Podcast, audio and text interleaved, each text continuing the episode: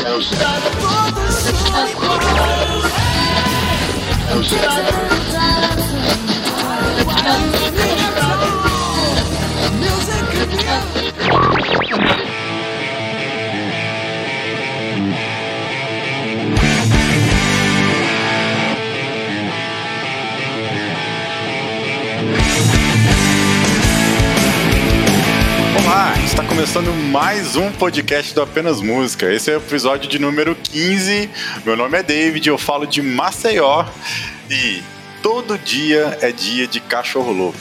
Todo dia é dia de fogo no cão. É isso aí, galera. É o Charles, eu estou falando aqui de BH e hoje nós vamos falar sobre uma das bandas mais sólidas do cenário cristão, que cantam sobre vida, falam sobre Jesus e tem muito rock and roll. Opa, eu sou o Ed, também sou de Belo Horizonte, terra de muito rock and roll. Quero falar dessa banda que já queimou muita lenha, mas ainda tem muita lenha para queimar. Fala galera, quem, quem, quem você fala é Guilherme Abreu, aqui de Governador Valadares, Massachusetts, Brasil, e eu estou aqui para falar dos Beatles, gospels do Brasil gospel, e o meu amor pelo resgate é tão grande quanto o nariz do Zé Bruno. Tamo junto. Olá, pessoas. Meu nome é Débora. Eu tô falando aqui diretamente de Natal, essa terra linda do sol, de uma primavera de 28 graus que faz a gente derreter até o cérebro. Tô fã da banda Resgate desde 2002, mas a minha meta de vida é até eu envelhecer ir ao show da banda pela primeira vez. É isso aí, a gente está reunido aqui hoje muito feliz, muito animado, né? Porque a gente vai falar de uma das bandas que a gente mais gosta. Tenho certeza que Resgate é uma das bandas favoritas aqui de, de todo mundo, pelo menos está no top 5 aí, né? Pelo menos das, das bandas que a gente mais gosta. Todo mundo aqui cresceu escutando Resgate, né? Na igreja, em casa e tudo. A gente com certeza já ofereceu Resgate para os nossos amigos. E a gente está aqui hoje muito feliz de poder compartilhar com vocês um pouco do que, que a gente já viu de resgate, que a gente já ouviu, né? Os shows que a gente foi, com exceção da Deb, né? Que parece que nunca foi no show, né, Deb? A nossa intenção aqui hoje é comentar a discografia do resgate. Não sei se a gente vai conseguir comentar ela toda exaustivamente, mas a ideia é ir comentando ali as fases do resgate, os melhores discos, as faixas mais marcantes, os shows mais legais que a gente já foi, enfim, histórias de bastidores. Eu tenho certeza que o programa hoje vai ser muito legal. para quem gosta da banda, para quem acompanha o trabalho dos caras há muito tempo eu tenho certeza que vocês vão se deleitar no material que a gente está preparando para vocês aqui nesse programa, tá bom? Se você ainda não conhece Apenas Música, quero deixar o convite para você ir lá no Instagram, seguir o nosso perfil, é só digitar lá Apenas Música, ou também em qualquer plataforma de streaming, você digita lá Apenas Música, que você vai achar as nossas playlists, você vai achar o nosso podcast lá no Spotify ou em qualquer outra plataforma também, como Deezer, eh, o Google Podcasts, entre outras. Fique à vontade para nos seguir e também mandar um e-mail, deixando aí a sua dica, sua dúvida, seu elogio, sua crítica, enfim, a gente está aberto aí para trocar ideia, tá bom? Vamos lá, que esse programa de hoje promete.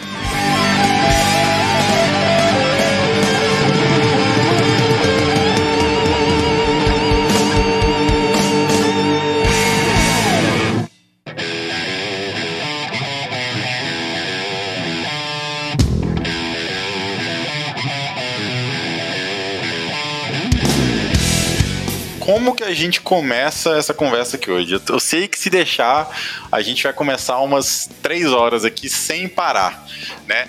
Acho que antes da gente começar, né, eu, eu quero deixar os nossos convidados aqui, a Deb e o Ed, se apresentarem melhor aí para vocês o que eles falaram na abertura, porque o Charles, o Guilherme e eu vocês já conhecem, né?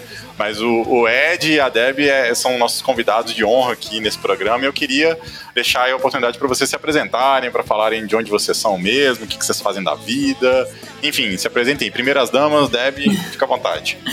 Tá bom, então, eu sou a Débora, sou seguidora do Apenas Música, né? Me senti muito honrada com o convite para participar do podcast. Eu moro aqui em Natal, Rio Grande do Norte, esquina do Brasil. Sou presbiteriana e sou professora de língua portuguesa e sou fã da banda. Conheci a banda Resgate na época da faculdade. Uma amiga da, da sala emprestou o CD o Praise para mim e eu comecei a ouvir e desde então nunca mais consegui parar. E, e também saí panfletando o resgate para todos os amigos da igreja. Então, assim, muita gente lá da igreja começou a ouvir por influência minha.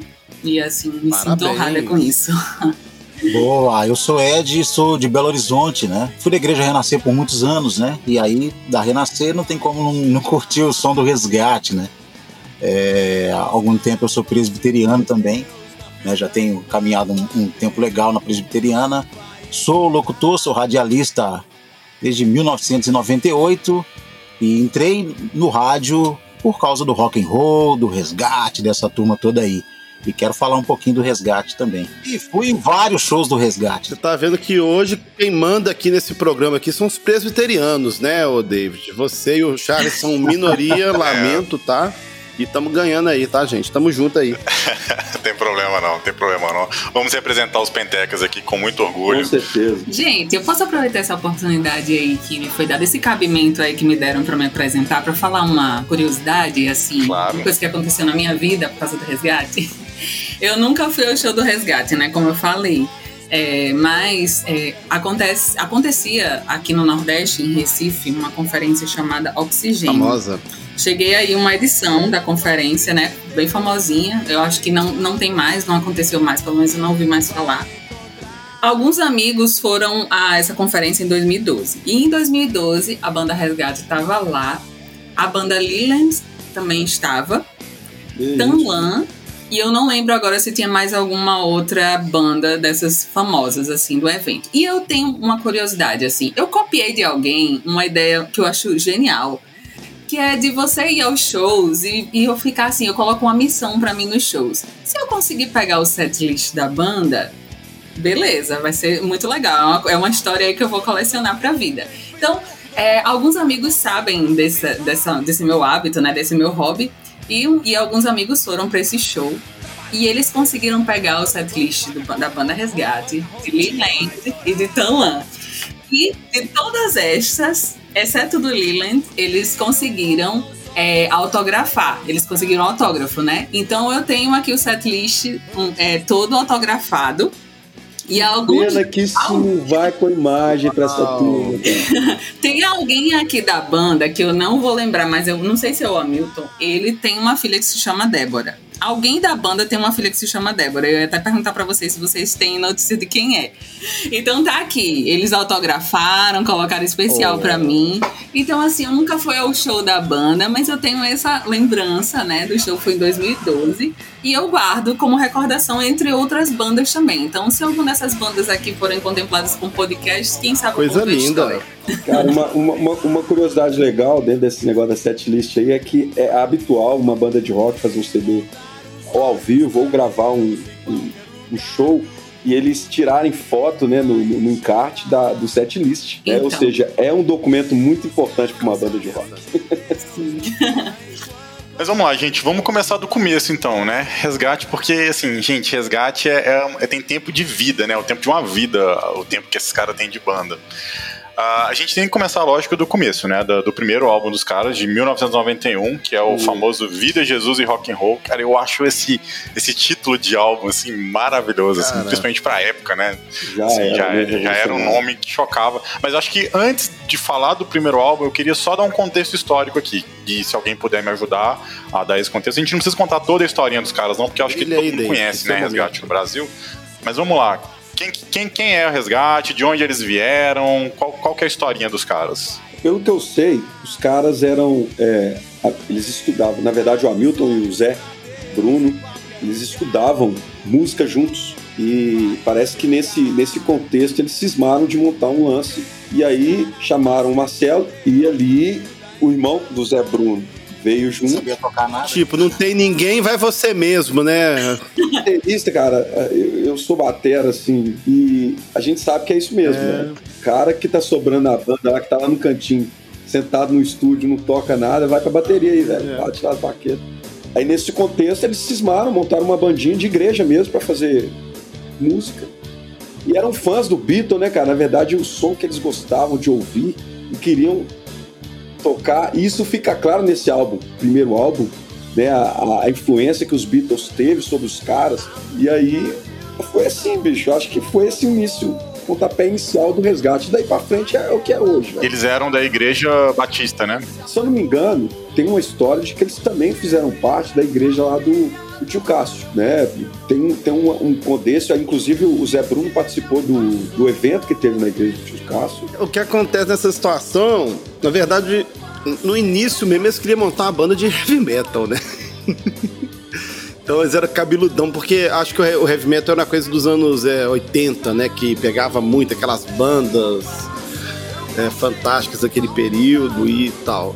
É, a escolha do baterista é porque quando, é importante falar, dar esse contexto histórico para Tom, porque gente hoje é muito fácil você comprar qualquer equipamento de som em qualquer boteco, você acha as coisas para comprar. Naquela época não, então é, era difícil ter a bateria. Tem muita igreja naquela época nem tinha, né? Então tem todo um contexto muito complicado aí e quanto mais alguém que tocasse bateria de uma maneira decente, né? Hoje em dia tem baterias para tudo pelado, é né? Então, tipo, eu, eu vejo que era uma coisa tipo, vai tu mesmo e pegou o irmão do Zé, colocaram na bateria e é isso. Na questão do tio Cássio, eles eram da igreja batista, mas em São Paulo, naquele período, você tinha os pontes, né? Onde a moçada jovem ia. Né? Então eles frequentavam ali alguns cultos da igreja do tio Cássio ali, que eram na terça-feira, se não me engano. E eles iam lá basicamente para ver o que seria o futuro Oficina G3 e, e enfim, né? É muita história aí. Eles foram influenciados também por Rebanhão também, né? Naquela época ali também, muito por Rebanhão. Muito. É. Porque não foi. Exatamente. É, o Rebanhão era a grande uhum. banda, né, da época ainda, né? Era a banda que, tipo, quem fazia turnê no Brasil, né? Quem vendia, né? Era o Rebanhão, né? Rebanhão era o mais radical que a gente tinha no meio gospel nacional, né? Perfeito, perfeito. E, e aí, talvez, por isso eles queriam fazer uma banda de heavy metal. Porque quem era daquela época e curtia um som, queria ouvir mais guitarra, é uma coisa entre aspas, meio de rebeldia, assim, pro meio, né, para chocar de cara, assim. Eu, particularmente, gostava mais das bandas mais agressivas na época.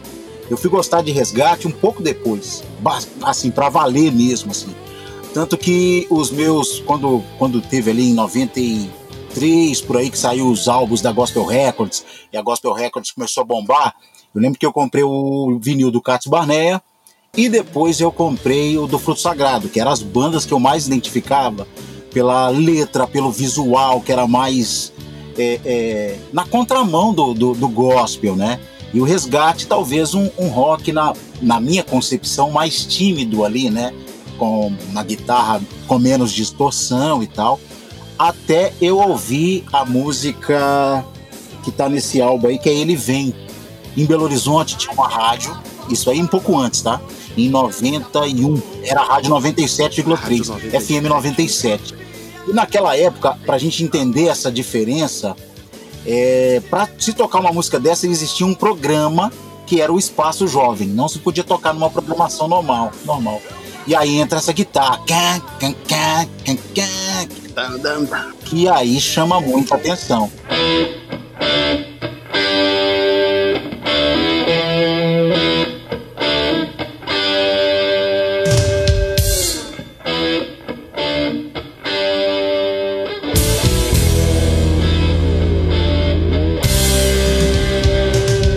Então tem muito a ver, eu acho que tem muito a ver essa coisa da guitarra e tal, para quem viveu aquela época, né? Para quem de fato.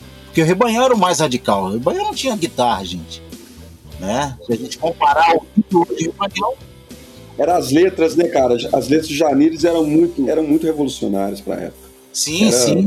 Era sim. isso que chocava demais. E aí até, né, tinha pastores que falavam que isso era do capeta, aquela coisa toda, velho que a gente sempre ouviu. É importante né, falar que naquela época a guitarra não precisava de estar distorcida, ela basicamente precisava existir no palco, no púlpito da igreja para gerar um escândalo, né? Então é, é importante pensar também que tudo que tudo que o Ed escutava no iníciozinho de 90, o Resgate também escutava. E eles tentavam reproduzir aquilo, porém, cara, eles esbarravam em toda uma questão, toda uma dificuldade técnica, de equipamento, que naquela época o Brasil engatinhava, né? Essa questão de, de um é. bom som, um bom timbre, bons cê, equipamentos. Você consegue. Você consegue ver isso num documentário deles. Agora eu não lembro de, em qual DVD tá esse trecho do documentário. Uhum mas que mostra, né, os primeiros shows ali deles e você vê Isso. os caras do resgate com cabelão, né, sim, e, e, com camisa do Striper. Não sei se vocês já viram uhum. esse vídeo, que, que o Hamilton tá com a camisa do Striper, né? Então você vê assim que os caras tinham referências, né, do que, que eles queriam fazer e tudo. Mas só que o Hamilton não é um Os Fox, né, velho? Então, assim, tipo. Não, não é, e o, e o Zé não é o Michael pegada, Sweet. Né? então, mas nessa, nessa época aí, eu, eu não, não tenho conhecimento desse comecinho mesmo, desses primórdios, mas eu não sei se eles se viam nessa época com um rótulo, por exemplo, de uma banda gospel, né? Eu tava vendo uma entrevista que o Zé Bruno deu pro, pro Iago, do Dois Dias de Teologia, há uns três anos aí, e uma das, uma das coisas que o Iago perguntou é como é que você se denom, como é que vocês denominam o resgate, né? Ele diz que eles não são uma banda gospel, eles são uma banda de rock, né? Ele se diz banda de rock. Então não sei se ele tem essa mentalidade, se isso é mais recente, né? Mais recente, assim, já tem um bom tempo, assim. Eu fiz uma entrevista com o Resgate nessa época, 98. E aí eles já tinham essa coisa de ser uma banda de rock que fala de Jesus. Né, de, de, de expor aquilo que está dentro. Mas eu acho que nesse início de qualquer banda crente, porque essa época, hoje a gente fala de banda gospel, né? Naquela época era um movimento gospel. Então eu não acredito que nenhuma banda daquela época não se identificava assim. Eu acredito que todas se identificavam assim, e talvez essa questão da música que a gente está falando, é, é, naquela época, pelo menos para mim, a maioria das pessoas da igreja, a gente não tinha nenhum acesso à música secular, banda secular. A gente ouvia o que era gospel, Petra, Striper, né, essa turma aí. Então, as influências, as experiências eram essas. Existia, existia e ainda existe até hoje um pouco, mas é bem menos, um preconceito muito grande né, nessa divisão do, do, do que é sagrado e do que é mundano. Né? Até hoje existe muito isso. A gente vê muito isso. Mas naquela época era muito forte. Né? A gente se convertia e na nossa cabeça era o seguinte: você é um cara crente, você ouve o que é de crente. Você não vai ouvir o que não é de crente. Né? Queimavam até discos, cara. O, David contou no outro episódio aqui, a gente falou a respeito de, de campanhas nas igrejas que pediam para trazer discos e queimar, né? Coisas que não eram mundanas. Então, cara, naquela época isso era muito comum. Então, é, dentro dessa, dessa questão que a, que a, que a Débora falou, eu também, é, junto ao Ed aí, acredito que é, eles poderiam não, não se ver como banda gospel, mas o rótulo era. não tinha como fugir. Não tinha como fugir. Ou você era gospel ou você era mundano. Eram as duas vertentes que existiam. É. Né? Inclusive o termo gospel era revolucionário naquela Sim. época. Né? Era algo já radical, porque o cara que era gospel ele era pop. Isso aí. Né, no, é. no, no, naquela é. época. É. E o que, o que era, né, não era tipo assim, uma música crente e crente. O gospel era um pouquinho, vamos dizer assim, um, algo mais moderno. Né? E, e eu também acho que eles já se identificavam, talvez não, não na vertente de a intenção de ser uma, uma banda que cantava para crente. É. Até acredito que talvez não pelo estilo mas o rótulo existia, não tem Sabe o que que acontece? A gente até gravou né, uma série de, de podcasts ano passado com o pessoal do Cuscuz, do Cuscuz Cat. Né? Esse Ediel, você vai ouvir a gente, tem certeza. Um abraço para você, meu querido. E a gente estava falando sobre essa questão do início do movimento gospel. Na verdade, esse termo gospel vai começar justamente com o surgimento dessas bandas, não é? E vai se tornar popular com o surgimento da Igreja Renascer, com aquele empresário Abud, que foi o camarada que iniciou junto com o Esteve Hernandes a Gospel Records, e dali catapultou o nome gospel. O problema é que nos dias atuais, é, o gospel se tornou um termo meio que pejorativo. Ninguém mais se fala, se autodenomina gospel mais. Você pergunta para qualquer, qualquer um aí se é gospel. Não, não sou gospel, não. Não, não sou gospel sabe? Ninguém que fica aceita mais falar que é gospel. Mas se a gente for parar para pensar, o resgate estava no olho do furacão do movimento gospel. Assim como o Carlos Barnett também estava, a Oficina G3 também estava, e enfim. Eles podem até não admitir, mas que eles estavam ali de forma maciça no movimento, eles estavam sim. Mas eu acho legal a gente diferenciar assim o movimento gospel do mercado gospel atual. Eu vivo muito o mercado gospel, trabalho numa rádio gospel. Então hoje se tornou um mercado. Não que não era, né? Não que não era, um, não fosse a tendência de ser o mercado. Tá mais profissional, né, Ed? Mas naquela época tinha mais cara de revolução, de movimento, né? Isso que o, que o, que o Charles falou, de, de querer mostrar nossa cara enquanto cultura, né? Enquanto. Era muito mais atitude. né, no cabelo, no brinco, numa calça, num Jesus Vida e Rock and Roll no rótulo do, do álbum, né, Cristo Barrabás, prostituta, travesti, Jesus te ama, essa coisa que chocava. Né? Então hoje tem o mercado do gospel que é muito aceito em qualquer TV aberta. A questão que você tocou legal aí é que nesse período, né, junto ao resgate e as demais bandas que surgiram na mesma época, veio esse movimento que alterou até o comportamento da juventude da época.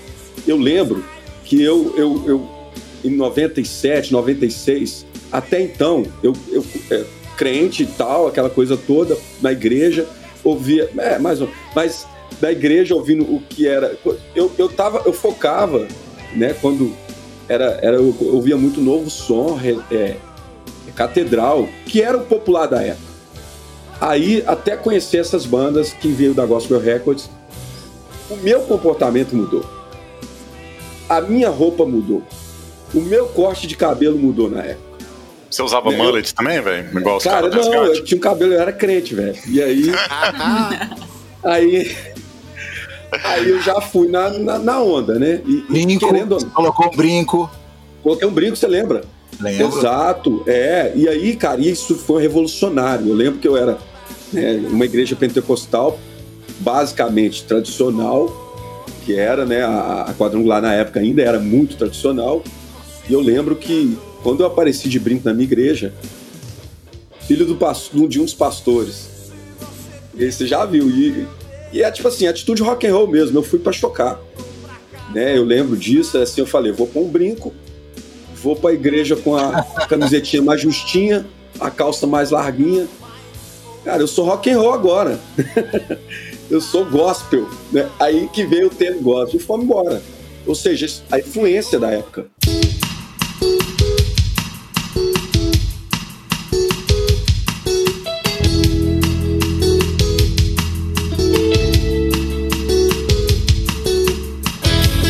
Avançar então, porque a gente tá, a gente já fez uma boa introdução, né, para falar ali onde é que o resgate estava né, inserido, qual, qual foi o contexto deles, né? Então eles, eles vêm ali depois de Rebanhão, é, eles são pós-oficina G3, porque é, eles estão ali na década de. no início da década de 90, mas eles se reúnem, na verdade, em 88, 89 ali, eles formam a banda e começam a produzir esse, esse primeiro disco dele, Vida de Jesus Rock and Roll.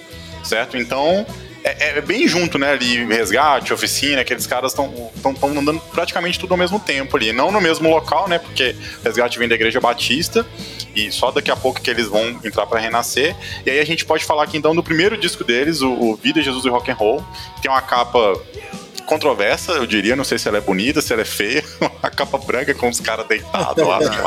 É uma capa legal pra não, época, né, é velho? cara. Eu acho, eu, acho, eu acho que é bem anos 80 até. Isso, exato. Até a roupa deles é anos mais a cara de anos 80. A ideia, a ideia desse disco, do nome, né? Que não tem. Que engraçado que não tem uma música de nome, né? É, Jesus e. Vida Jesus e rock and roll mas eles queriam fazer um contraponto, né? Aquele termo que era comum na época, que era sexo, drogas e rock and roll, né? Então eles tiraram o sexo, drogas fora e colocaram vida e Jesus e o rock and roll. Cara, é, é, é interessante nesse, nesse nome, nesse termo, vida, Jesus e rock and roll, que eu também acho é, que eles vieram é, justamente para quebrar um pouco desse ponto de, de, de, que existia na época que rock and roll era do capeta, né? E cara, isso era muito claro na época, assim era falar as igrejas, né, nos anos 80, nossa, rock, rock, rock capeta. Eu lembro da minha mãe falando que ela, que ela quando ouvia falar de rock, ela lembra, ela, na época ela comentando comigo, que toda vez que eu falava assim, ah, mãe, vou ouvir uma banda de rock, e ela comentava que vinha na cabeça dela o, a, o Kiss, velho os caras com a cara pintada e o cara põe a língua para fora. Ah, né? Boa. Que ela, ela, falava, ela achava que isso é do capeta e tal. E, e, aí, nessa situação, eu acho que eles vieram fazer esse contraponto. Né, né, Vida, Jesus, que pode ter rock and roll também. Né? Legal, e, legal. É... Mas tem a ver também, porque a sua mãe ligava essa frase ao rock, a antiga sexo, drogas e rock and roll. É, exatamente, também é verdade. Uma outra. E o resgate verdade. vem fazendo a outra, outra, outra chamada. Fazer o contraponto, né? O lançamento desse álbum foi lá no Dama Shock, mesmo lugar onde o Cine G3, inclusive, lançou também o seu primeiro CD, né? E, inclusive, o show, o show de lançamento desse álbum foi uma abertura do show do Rebanhão, cara. Olha só que massa, né, velho? Os caras, na, na abertura de um show do Rebanhão, os caras lançaram o primeiro disco deles, né? O primeiro disco de, do Resgate foi, entrou ali, né? Foi aí que eles, eles começaram a ter um contato com o Renascer, né? Tem uma. Um, um, um romance ali com a, com a, com a Igreja Renascer na época. Isso aí. É. Musicalmente falando, o que, que a gente pode falar desse disco, gente? Porque é legal porque a gente não tem tanta distorção, né? Se você for olhar bem também. A primeira música mesmo, né? Ainda tempo, já começa. Eu me lembra muito Paralamas, sabe? Veja, veja bem. É, é, eu, eu, eu, como, eu, como músico, cara, o que eu posso dizer é o seguinte: é, eles têm aquela. Tem a influência do rock, do, do hard rock? Tem. Eles tinham condição de fazer aquele som? Não. Então, o que, que eles conseguiam fazer de mais pesado parecido? Que é o som do rock anos 80. Então, você vai ter aquelas guitarras com coros, sabe?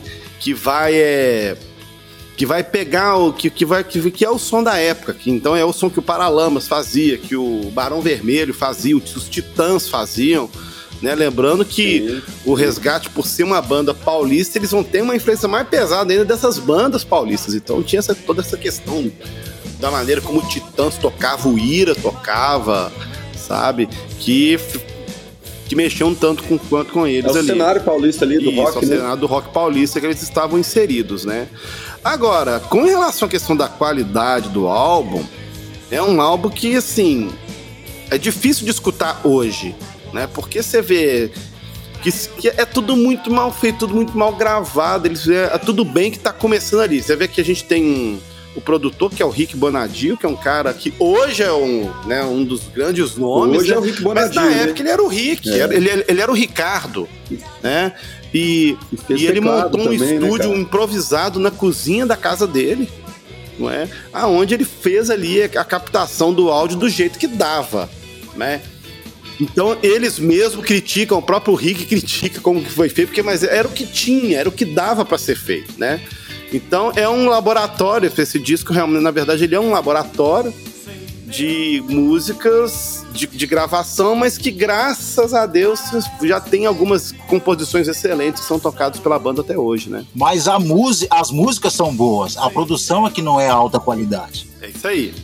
As músicas já eram, já, já, já tinha o DNA resgate na música, na, na, nas músicas, né? Isso, mas, isso. Tá, mas, mas olha só, vamos fazer uma provocação. Ah. Dos primeiros discos que a gente tem das bandas de rock evangélicas. Tá. Vamos lá, vamos pensar. O primeiro disco do Novo Som, primeiro disco do Catedral, primeiro disco do Oficina G3, primeiro disco do Fruto Sagrado, primeiro disco do Cats. Talvez. Tudo muito parecido. Que, o que, que a gente tem aqui? Tudo muito parecido em relação à qualidade, mas. Qualidade não tinha, né, cara? Qual deles é o menos pior em relação à qualidade, tanto musical de gravação, quanto em relação à maturidade de composição de letras? Por quê? Por que, que eu, tô, eu tô levantando essa provocação? Porque, para mim, é que eu vou ser muito tendencioso, gente, porque Resgate é a minha banda favorita de todas essas que eu citei eu já acho que os caras já estão com a maturidade de composição aqui um pouquinho acima da média. Não, eles, se, é, se eles, a gente olhar para as outras escreveram bandas. muito bem, né, cara? Desde o início, eles sempre escreveram muito bem. É tanto é que. É, então, tanto é, é que. Tem a letra, isso aí que você falou, a maturidade, isso aí fica claro. Desde o início do resgate, composições nunca foi o problema. Você vê que isso é claro. Né? Talvez aí que, que o Gui entrou no detalhe da, da sonoridade, da qualidade de som. Aí sim, é, inclusive, é, fica claro que eles estavam aprendendo, estudando música na época ainda, não eram profissionais, e aí sim fica claro que devem muito o som. Né? Mas de composição, assim, na minha opinião, ah, talvez foi o que você quis dizer, é o mais sólido. É. É o que eu falei no início, eu falei que é a banda das bandas mais sólidas. Acho que o, Guilherme discorda, vai, eu, Guilherme. É claro, tô zoando, né? assim também não. Não, na verdade é porque o. Cara, tava. Todo mundo era muito amador. Todas as bandas desse período eram muito amadoras, sabe? E tanto é que. É, e tanto é que nesse disco, por exemplo, os solos, no, os solos de guitarra mais complicados que tem no disco, nem são eles que fazem, é o próprio professor deles, que o Marcos Ampaz, que vai fazer os solos. Então tava tudo muito cru. Então, por exemplo, quando eu é. Tudo bem que o primeiro disco do Carlos Barnet, o som que te faz gerar, que realmente é um, é um, disco complicado. Mas o segundo, que é, que é antes do Vida Jesus e, e Rock and Roll, que é o álbum do Extra, você já vê. O Barnet já tem uma identidade de banda. Mas é porque ali eles já tinham okay. um, um, Os músicos já, já, eram um pouquinho mais maduros, vamos dizer assim. Né? E, o, e o Brother também já tinha toda uma. Uma rodagem. E as bandas do Rio que é aquela coisa do calor da musicalidade do Rio de Janeiro, que o Novo Sonho e Catedral vão ter. Obviamente, a música de igreja, sagrado, o fruto né? sagrado também vai ter. É, é aquela coisa, a música de igreja, tudo engatinhando ainda. Então, para mim, tá todo mundo mais ou menos no mesmo nível, mas eu vi o, o Carlos Barnel um focinho na frente dos outros, entendeu? Não, sonoridade é. sim. Cara, é, em questão, fala assim, eu falo assim, né? a banda, a banda né? O é, conjunto geral, conjunto né? Tá, vamos lá, vamos, vamos, vamos avançar nesse disco. Só olhando para as faixas, galera. A gente tem dessas faixas aí, quais que eles levaram, né? Levam até hoje. A gente tem Rock da Vovó, que é um clássico. Ele vem, Ele que vem, foi. Ela aparece no próximo disco, em, em inglês depois também, né? Uh, qual outra? Quem é ele, para mim, é muito boa, eu gosto. Ah, é, mas então, que eles tocam, que eles, que eles continuaram tocando, foi só Rock da Vovó e ele vem, não foi? Foi desse Foi. disco. Cara. Porque eu, eu acho que Ainda Tempo é uma música muito injustiçada. Cara, eu gosto eu mais vou, dessa música. Do que eu primeira. posso dizer desse, do, do Ainda é Tempo é que a primeira vez que eu ouvi Resgate na vida foi a música Ainda é Tempo. Eu já, já comentei, talvez, no podcast do Fruto Sagrado aqui, que eu, tinha, que eu arrumei uma fitinha que tinha o nome das bandas e tinha essa música. A única música que tinha do, do Resgate era essa e eu ouvi, cara, não, cara, é muito diferente, que legal, as guitarrinhas, igual as guitarrinhas dos. Que que é aquela guitarrinha com coros que eu falei, né? Então é, é uma música muito injustiçada, realmente. Eu concordo com o David nisso. Mas foi a música que eu, é, eu descobri resgate nessa música.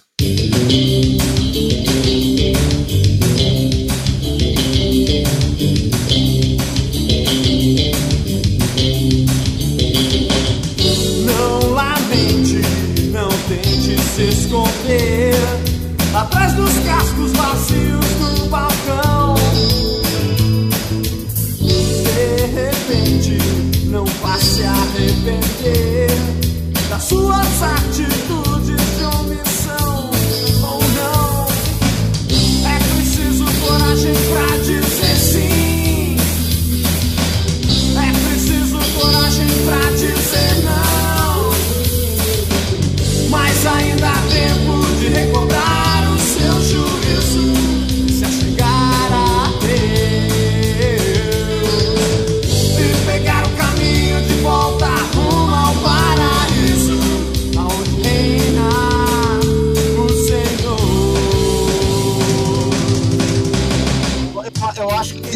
eu acho que esse disco chama mais atenção depois de um tempo que você conhece o resgate do que na própria época. É, verdade. Não, verdade. na verdade, é um disco que, que demorou um pouquinho para chegar pra gente, né? Um disco de 91, mas acho que todo mundo vai ter contato com ele, pelo menos quando eu conheci, né? O Resgate já tinha lançado novos rumos já sabe? Mas eu não conheci o Novos Rumos ainda, só, só depois que eu fiz essa questão das datas aí. Mas o Vida Jesus Rock and Roll eu conheci uns dois, três anos depois. Na minha época de... Né, porque na, na, nossa época, pra quem tá escutando a gente, e não vai entender isso que nós vamos falar, mas não existia internet naquela época. Exatamente. Né? Então, assim, não tinha esse negócio de procurar no Google e tudo. Então, o que que acontece? Eu conheci Resgate pelo Novos Rumos tá? Uma fitinha cassete que alguém gravou pra mim. Não sei se bobear foi até você, Guilherme, que gravou e, e, me deu. Porque quem não sabe, Guilherme, a gente era vizinho, tá, gente? Na, ah, é? na, na nossa época, a gente morava quase um de frente pro outro na mesma rua.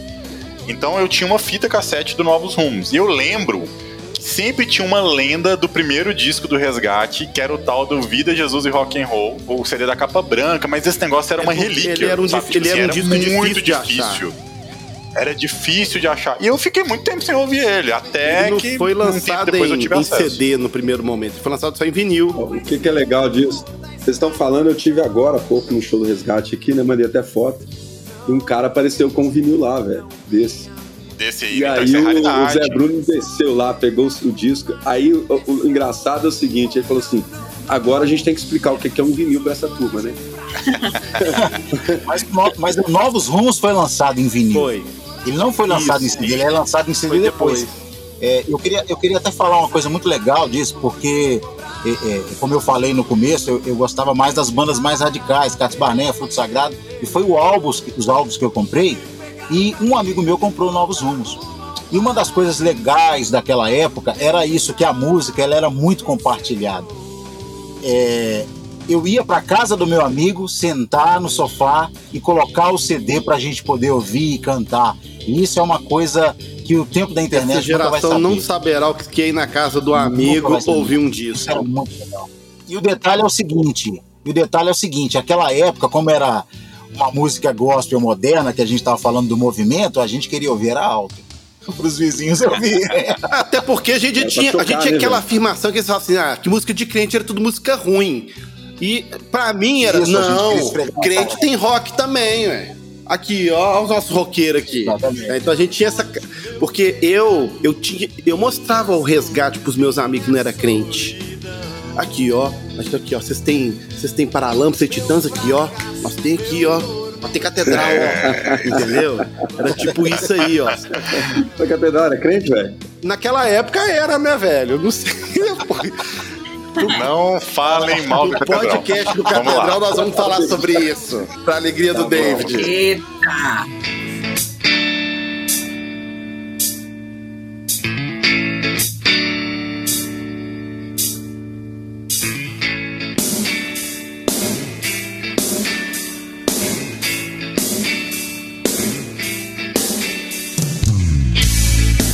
Agora o ano é 1993 e o Resgate lança um dos álbuns aí, que é um disco, né, um vinil, com a capa mais simplista e mais incrível e mais maravilhinda de todos os tempos, cara, que é o Resgate Novos Rumos. Essa capa é bonita demais, gente. Eu, bonita, eu não sei linda, quem desenhou, mas é ela, ela é um quadro, ela né, só ela é perde linda, para velho. o White Album dos Beatles, né, cara? Parece uma marca, né, velho? Então, assim, esse é, o, esse é o segundo álbum deles, né, do, do, do Resgate, sai ali dois anos depois do primeiro álbum.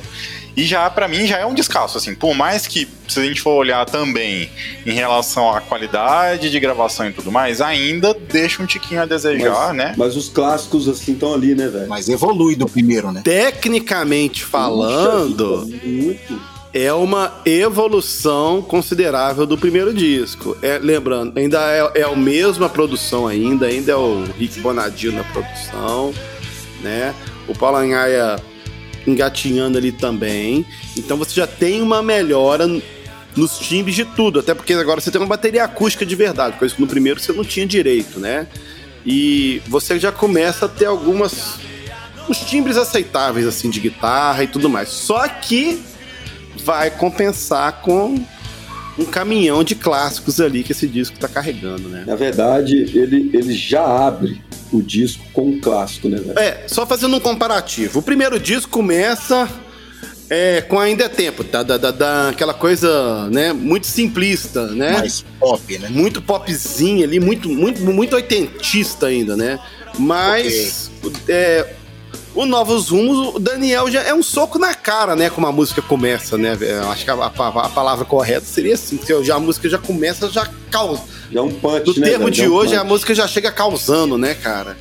Então, isso faz a cabeça da moçada da época.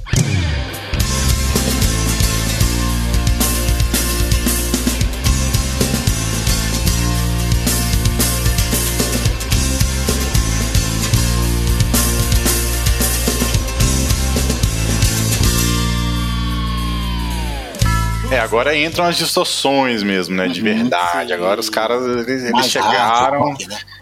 bem mais hard rock. né? É, acho que a, a maioria aqui foi, foi ter acesso ao resgate nessa nos novos rumos, né? Foi. Isso. É, foi, foi o meu né? primeiro disco, né? Foi, Foi o meu também primeiro tive disco. acesso a, acesso a ele. É, o primeiro disco que eu ouvi inteiro do Resgate foi o, o Novos Rumos. Chegou um vinil lá em casa. Ok, lá, eu também. CD. Ah, o meu foi mais pra frente, que foi o Praise, né? Então, esse aí eu, eu ouvi anos, quando né? eu já tava gostando. Mas aí você vai falar a sua volta, né? impressão lá. É, mas Então, é legal, Deb. Você conheceu depois. Como é que foi voltar no tempo aí e ouvir novos rumos? Olha, eu achei o Novos Rumos sensacional, assim. E- Ele já, é, para mim, assim, gosto muito de. Não tem uma música aqui que eu diga que eu não goste, né? Mas, assim, é, a Florzinha, ela já quebrou os paradigmas do departamento infantil da igreja, né? Tipo assim. Achei ela muito boa, né? Claro que eu gosto muito das outras, mas essa daqui, é, assim, ela, ela me chocou na época, assim, de forma positiva, sabe? Interessa. Eu dei muita risada.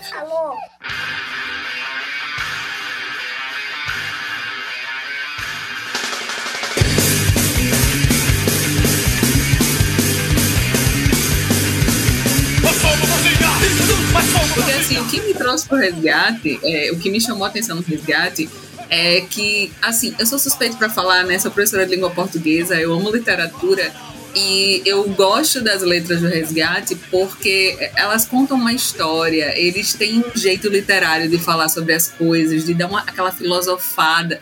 Então, assim, eu, eu gostei muito disso, sabe? Então, assim, me chamou muita atenção. Então, esse álbum, é como vocês já falaram, ele tem os clássicos do, da banda e, assim, é, é um CD que você ouve ele inteiro. Não, você não pula nenhuma música. Eu, pelo menos, é, para mim, foi essa sensação. É, e, e hoje a gente, quem compra, né, quem compra nada, né? Porque nem compra CD mais. Mas quem tem o CD mesmo, que não é o vinil, nesse CD ainda vão ter algumas músicas, né? Vão ter quatro músicas, extra, né? Vai ter os extras ali. do, do primeiro disco, né? Então, É. e, e as melhores do primeiro disco, que é Quem é Ele, Rock da Vovó, Ele Paralelo. Vem e Paralelo. São quatro, são essas quatro faixas. E aí, essas faixas são as melhores do primeiro disco, né? Que são as músicas. Aí elas completam novos rumos, e, cara, e dá uma sensação que o CD é perfeito, né? Que você fala assim, putz, porque, É, o né, você é- começa é, com o Daniel. É pequeno, né? O disco é pequeno, ele né? é pequeno. E você termina em O todo o som, era né? A- Vinil era muito limitado, né? É, ele termina com todo o som. Aí quando você pega o CD, o CD tem 13 faixas, 13 ou 14 faixas, e essas quatro melhores já do primeiro disco. Então, naquela- quem pegava o CD não, não tava ligado muito nisso, né?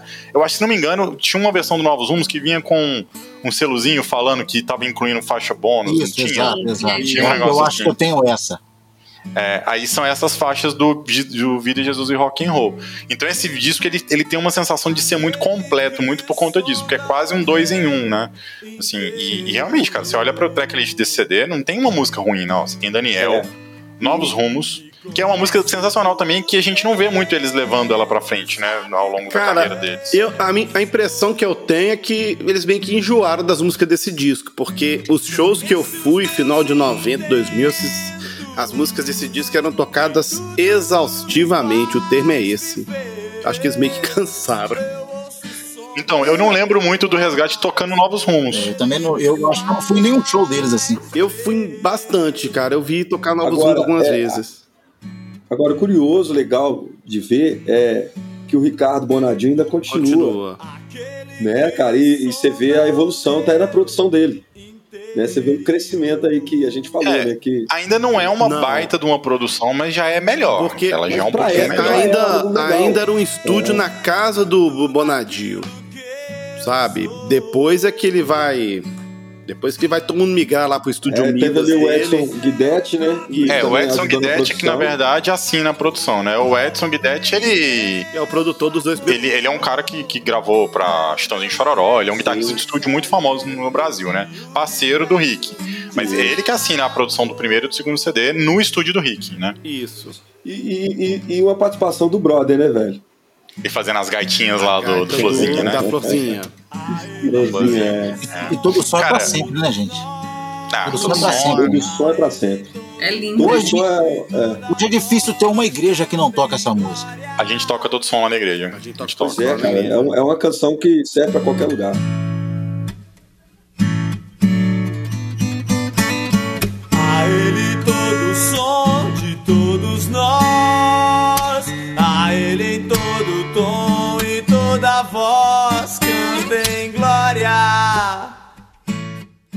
A música que eu ouvia e que eu ficava tocando air guitarra lá em casa, lá na sala, e que eu pirava demais na guitarra, é Mistérios, velho. Aquela, aquele duetozinho que tem de guitarra, saca? Assim, é porque ela, ela é um hard rock mesmo, assim, né? Bem Guardian, né? Me Isso, lembra um isso, pouco isso. aquela pegada de Guardian, assim. E ela tem um esqueminha de guitarra no meio dela, assim, que eu achava muito, acho até hoje, assim, muito incrível, muito, muito sensacional. E pra mim, na época que não conhecia quase nada de música, eu achava aquilo ali a última, a última bolacha do, do, do- do pacotinho, assim, sabe? Tipo, e aquelas guitarras fritando e tal. Me lembra muito, sabe o que, cara, essa música? Ela me lembra aquele álbum Can't Stop the Rock do, do Striper. que, que é bem hard rock, assim, sabe? Aquele. Eu não sei explicar qual tipo de hard rock é esse, mas um hard rock meio Guns, assim, sabe? Meio.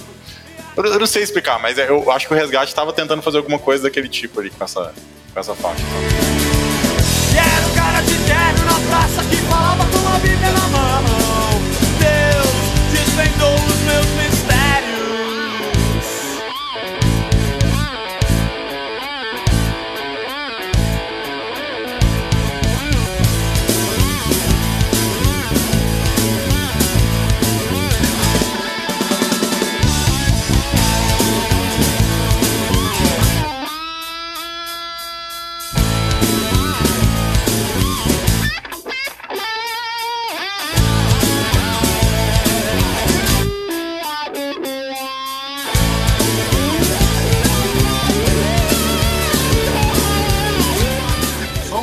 Florzinha que ela falou aí, que eu acho legal.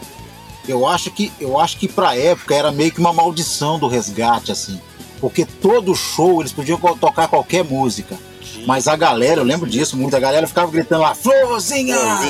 Florzinha! Acho que a banda falou, pô, a gente faz fazer tanta o- música era- legal, tanta letra Era a legal. música pra fazer o. Era a música pra fazer o mosh, né, cara? Isso, Era. exatamente. Era a música e eles tocavam pela insistência do povo.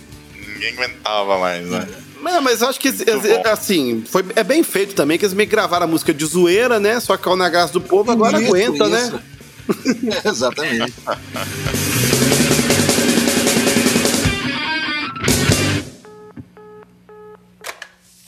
Natália, eu acho que foi engano.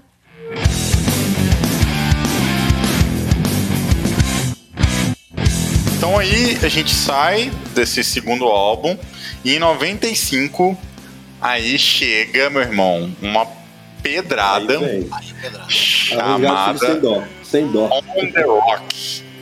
Que pra muitos, para muitos vai ser o melhor álbum da banda de todos os tempos da história do planeta. Posso abrir um parênteses antes de falar desse disco? O David já, sa- o David já até sabe o que, que eu vou falar. Porque, cara, 1995 é o ano, cara. Dos grandes. É o auge da maioria das bandas dessa época. Né? Então, em 95, 96, né, que vão ser vários discos gravados nesse período, então todas as bandas estão gravando álbuns assim que vão ser históricos nesse período. Tá? E, então você tem o Carlos Barneia com Armagedon. É? Ô, ô, Gui, ô, ô, ô, Gui, cabe lembrar que esse foi o período em que chegou os recursos de Sim. mais canais para gravação, cara. É, se a gente for. Se a gente analisar num, dentro de um contexto, houve uma abertura política naquele período, na época do, Até então era a DAT, né? na época do governo Ou Collor, seja, você tinha que ir na unha. que você começou a entrar no Brasil os equipamentos importados, né? Então, É isso. Primeira, nem a questão do instrumento, chegou os equipamentos pro estúdio, né? Igual você falou, a questão da DAT.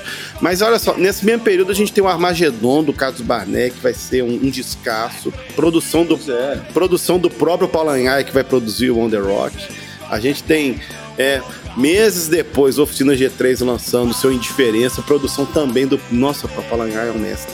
É, produzindo no mesmo dia, na mesma época. O Catedral Consentido lá no Rio de Janeiro. E assim, são várias produções assim fantásticas desse período que, cara, é maravilhoso pra música. E É, e o Paulo Anhai, ele faz alguns arranjos também, né? Ele, ele, ele, ele dá a cara dele pro disco, Ele né? Ele toca, é- né, ele é- velho? ele é Os um- ele é muito teclados ali, é. O Resgate nunca É. teve teclado, né? Os produtores sempre fizeram, né? é muito Mas é crescente do movimento gospel também, né? Sim. É, a gente vai falar isso daqui a pouco. Quando a gente chegar, quando a gente chegar lá no Praise, que é, que é quando a Deb conhece o resgate, a gente Aí. vai ter a chegada aí do. mas Mas o The Rock, o Rock e a produção do Paulo Anhaia fizeram toda. E o período também, né? A questão da, da, da gravação, da, da quantidade de canais. E, cara, os recursos, velho. Foi o que fizeram toda a diferença no resgate. E também, os caras já estavam mais experientes, tocando melhor. E, e- e esse disco vai ter a, a- uma das minhas faixas favoritas do Resgate, que é Doutores da Lei, que Pô, por muitos e muitos anos, por muitos anos, eu não via eles tocando essa música em shows. Não sei porquê. Assim, eu sempre ia no show e eu ficava gritando igual um retardado lá, Lei, Doutores da Lei. Não, mas Cara, uma- eles nunca tocavam. tem uma lógica que essa música, Agora, na época. agora eu sei por que eles tocam. Na época ela era polêmica. Na época ela era É. polêmica. Era, era. E eles não tocavam. Aí agora que eles, né? depois A gente vai falar disso quando a gente tocar, começar é, a falar da, da nova fase, né? Aí, mas enfim. Isso. Mas assim, tem essa Mas música, aqui, tem. ela foi, eu, a minha opinião é que ela foi criada pelo mesmo motivo. Aliás, ela foi criada por um motivo do que a gente está falando, mas hoje ela é tocada em direção ao, ao motivo, mas no sentido de oposto. Entendi, entendi. Mas assim, Ah, ó, com a- com a edição, por favor, mas ela foi criada porque a Renascer via muito na contramão das igrejas. E aí eles queriam criticar as outras igrejas e hoje eles criticam. Aí eles fazem criticando a- o Exato. próprio movimento que eles criticavam, né? Isso. Mas é, é- isso é verdade. Mas faz, é faz é sentido. verdade. Numa época que a gente não tinha rede social pra, pra dar indireta, usava essa música pra fazer isso. Você manda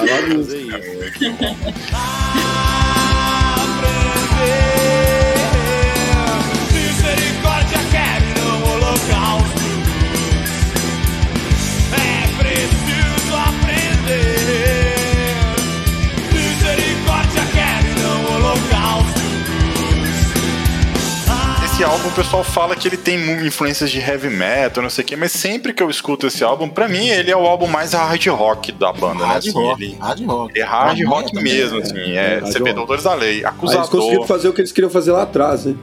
Assim, cara, ele tem uma sequência de. As músicas são colocadas numa sequência tão perfeita, né? Então você tem Sim. Acusador, Abrir os Olhos, Papo de Loki, que tem uma bluseira pesada. Muito Aí legal. vem a 10 pra 6, que é o maior clássico É o que eu nem aguento mais, né, da banda. Tempo, Príncipe, que é uma música de cantata de Natal que toda igreja um devia cantar no Natal. Ele já tá citando tudo. É. Não, eu tô só citando as músicas, mas depois vocês vão falar que vocês gostam mais. Tá aberto lá só pra saber, que é é um interlude. Sobre a rocha, Fogo no Cão, porque o nome da música é Fogo, né? Solidão, Vida, Palavras e Um Dia Ele Vem, só que agora em inglês. Qual que é as que vocês mais gostam? Gente, pra mim, é, eu gosto muito da 10 para as 6. Cara, eu curto muito Doutores da Lei, velho. Nossa, é assim, a minha preferida desse CD. Tempo, eu acho uma música boa também, também. É, Doutores da Lei e Tempo, eu fico com as duas, cara. Eu vou de Doutores da Lei e vou de Papo de Loki, não por ser a melhor música do álbum, mas quando ela toca eu já já viro já o cabeção. A música que, eu, que, que me marca nesse disco é a música Acusador, porque eu acho aquele riff de guitarra fantástico. Cara, a que mais me marca desse, desse álbum, tirando Doutores da Lei, que eu acho que é unanimidade, é Solidão. E por quê? Tinha uma, um- uma galera lá da minha igreja, nessa época, que eles tinham uma banda de rock e eles tocavam Solidão, tipo, ao vivo, assim, sabe? E aí eu via o, o- o Dudu, inclusive, assim, se ele estiver escutando. Eu sei que ele, a galera lá, o pessoal até escuta o nosso podcast. Cara, eu via ele fazendo o riff de Solidão na guitarra e eu ficava, eu ficava com os olhos brilhando, assim, sabe? Ele fazendo o, o riff de Solidão. Então essa música eu ouvi ela muito ao vivo lá por eles. Então ela me marcou muito também. Então, e é uma música também que tem uma letra absurda também, né? E é uma Então, letra assim, que fala mais pra fora da igreja do que pra dentro.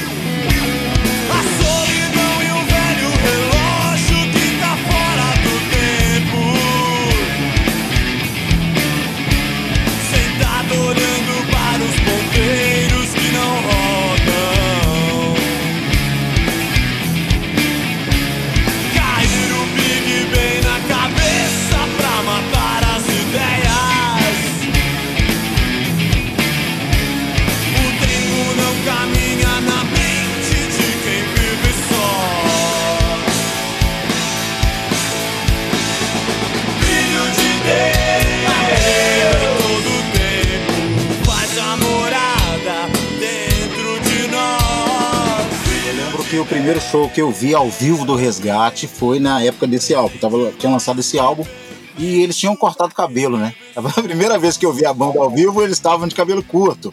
É, E- na capa e desse show de disco eles estão cabeludos ainda, né?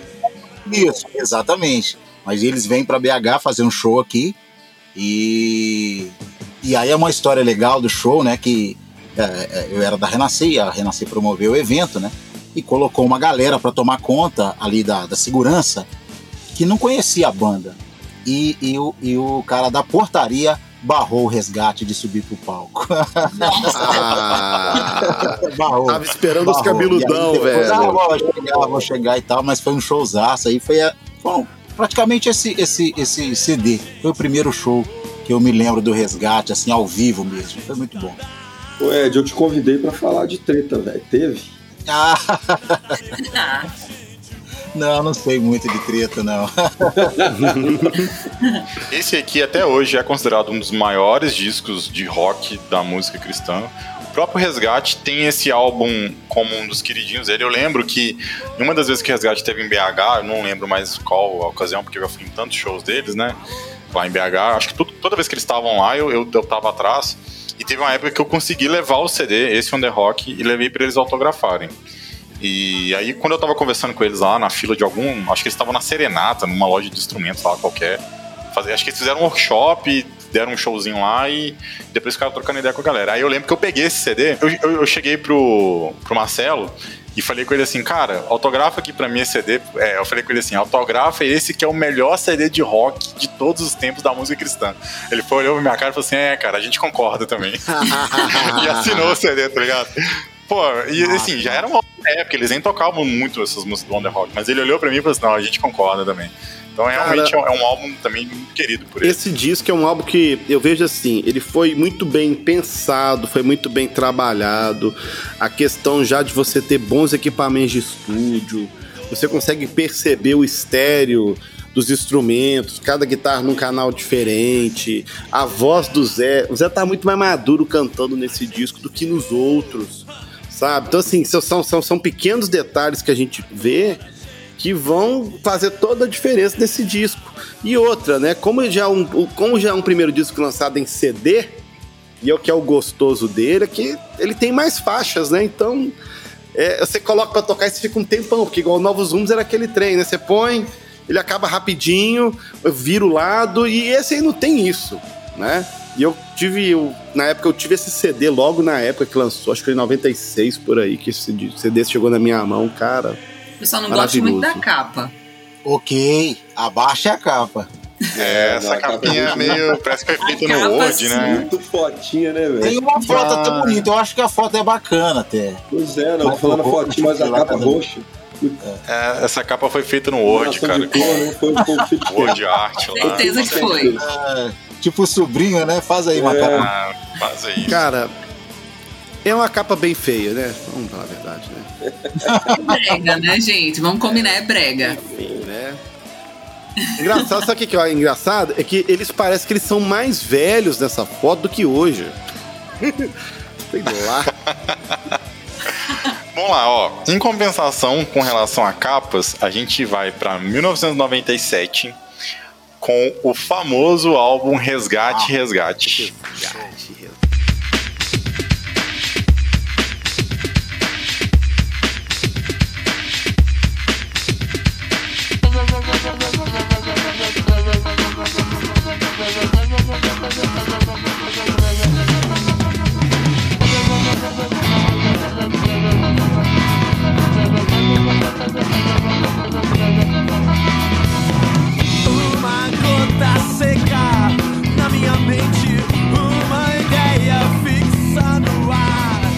estão já, já tão na- no, hype, né, velho? É, então, esse disco aí, mano, esse disco pra mim é, não é, assim, não vou dizer que é o meu favorito, porque eu não, tenho, não sei nem se eu tenho um disco favorito do Resgate, porque acho que todos são meus favoritos.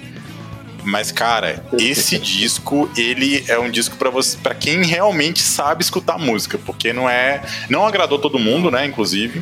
Não, não foi um disco que todo mundo, assim, ah, eu gosto desse disco. Não, esse aqui é um álbum que você tem que sentar com calma pra escutar, porque ele não é um disco que foi masterizado, né? Inclusive, eu acho que esse é o pulo do gato deles. Eles queriam dar uma textura diferente pras guitarras e tudo, então eles só mixaram, nivelaram o, o volume da- da- das faixas e mandaram bala né? Então, assim, cara, é um disco muito, muito fora da caixinha, né? Ele, ele, ele tem as suas peculiaridades ali. Eu acho muito legal. Eu acho, eu acho que a diferença dele, pelo que o Guilherme falou aí do, do, do, do On The Rock, que é um álbum grande, eu acho que esse acertou de ser pequeno. esse acertou de ser pequeno, que são músicas muito boas e você quer ouvir de. Eu, pelo menos na época, eu tinha. Eu já gostava muito da banda, né? E, e- e eles. É um álbum mais pop do que o outro, né? Bem mais pop, né? Tinha. Já começa a faixa Eu lembrava muito do álbum do Newsboys que estava na época, se não me engano, Take Me to a Little. E era, era, era bem isso assim, mas eu acho muito bom. Eu acho as letras muito boas também. Na, na, minha concepção, acho que o Zé Bruno se consolida como grande letrista, assim, nesse álbum, assim. Por mais que tenha muitas boas letras, eu acho que ali fala, não, esse cara sabe escrever demais. Porque eu, eu, quando chego aqui no jantar, eu falo assim, gente, esse é o ápice desse álbum. E aí depois do jantar, não, isso, e, e aí você tem terceiro dia, você tem essa coisa toda, você fala, gente, o jantar para mim é a música fantástica desse álbum, eu já até é falei, né? É a música fantástica desse álbum para mim é jantar. E as sacadas nas letras, né? É, é, aquilo que a Deb falou, dele construir a letra, e muita gente tem que esconder, às vezes, a palavra Jesus por não ter uma boa composição. A nossa música, a música gospel nacional, ela é muito pobre de composição. É Jesus que rima com cuscuz e por aí vai. E o, e o Zé Bruno é muito bom. É muito bom. É um excelente letrista. Todas as portas se fecharam na minha cara. Todas as chances se foram por água abaixo. Sei que ainda tem jeito.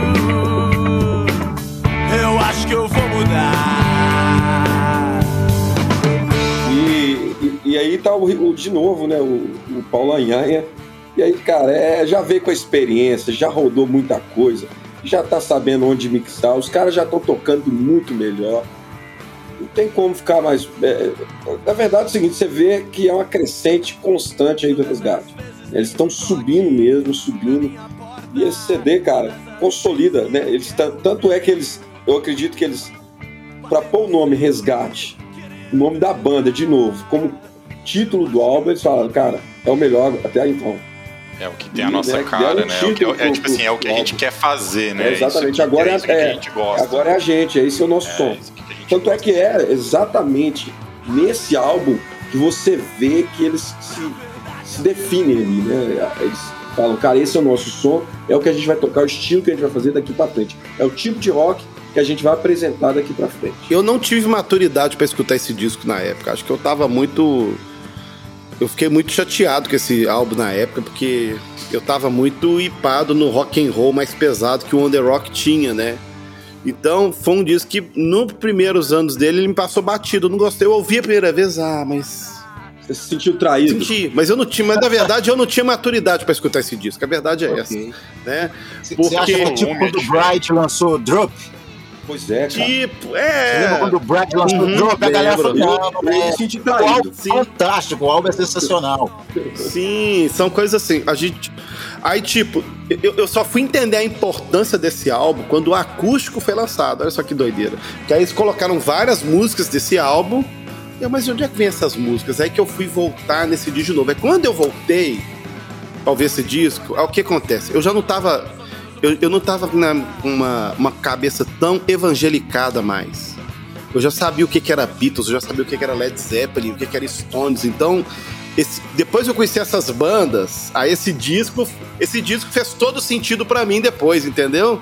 Porque eu, eu, a bolha, eu, né, Gui? Ah, miserável. que estava ouvindo era isso aí. Agora, agora eu entendi né? E tem toda uma influência britânica nesse álbum. E é por isso que eu falei que esse álbum ele causou muita estranheza pra galera de igreja, porque, cara, o Guilherme foi o retrato perfeito do crente médio que escutou esse álbum, porque a gente não conhecia Beatles, a gente não sabia o que era Brit Rock, a gente não sabia dessas paradas. Oasis, que é isso, mano? Sei lá o que é isso, sabe? Então, assim, YouTube, tudo, nada disso. Então, quando você pegava, saiu do Under Rock, velho, com aquelas guitarras fritando a sua orelha, e pegava um álbum com as guitarras com um timbre estranho, até o volume do disco é diferente, né, velho? Então, é. você, você fez, não, o CD tá errado. O som do Resgate até o Under Rock, ele soava mais americano. É, agora ele fica mais britânico, fica, né? É, então. Capa, mas é aquela Até a própria capa né? você vê uma influência grande. Mas Sim. a gente não tinha maturidade mesmo, não, pra, pra escutar esse álbum, não. Nesse Realmente. álbum a gente faz um show em Belo Horizonte. Esse, é, essa é uma história para mim muito boa. Que foi no Bar Nacional aqui, que é uma casa, que era uma casa de show famosa aqui na cidade. E pra época aqui em Belo Horizonte chocou muito fazer um show gospel numa casa de foi show. Escandalizante. lembro que a gente ia panfletar nas igrejas É, tem o nosso panfleto, né? Naquela época a gente dava panfleto, pra quem não sabe, que é pessoa. Barra Nacional, né, né? É, e a gente tinha até a frase, né? Se o filho te libertar de verdade, liberdade. E aí o pessoal fala, mas o filho não liberta de mentira. Olha a viagem do povo, né? O filho liberta de mentira e tal. Mas a gente fez um show no Bar Nacional e, e eu lembro que a gente teve que pagar até mais caro, porque não ia vender, não ter consumação alcoólica. Eu não lembro o que a gente fez na época para poder entrar menor de idade, né? Porque era um bar e não podia entrar. Mas eu lembro que foi lotação máxima e foi um showzaço, assim, Um do showzaço. resgate. E, e foi praticamente esse CD, né, né, né Cleiton? Foi, foi. É, nesse, eu lembro muito bem, Ed, a gente fazendo a- as reuniões lá no, na rádio, né? Na conexão. Aham. Eu, você, Denis, Rafael, cara, os caras. E se estiver ouvindo a gente, um abraço pra vocês. E a gente é, decidimos justamente isso, porque é, quando vi o nome bar na coisa, a gente falou, cara, isso vai dar um. Talvez vai pegar pesado. Mas a gente tava com essa mentalidade também, de dar uma chocada. E aí o. o- o- é, eu lembro que, que depois das reuniões o Denis veio com essa, com essa é, notícia de que ia pagar mais caro porque não ia vender a bebida alcoólica. Isso, exatamente. E aí a gente deu um jeito, eu, eu também não lembro, cara, exatamente como pôr os menores pra dentro, como Eu que ia funcionar também. isso.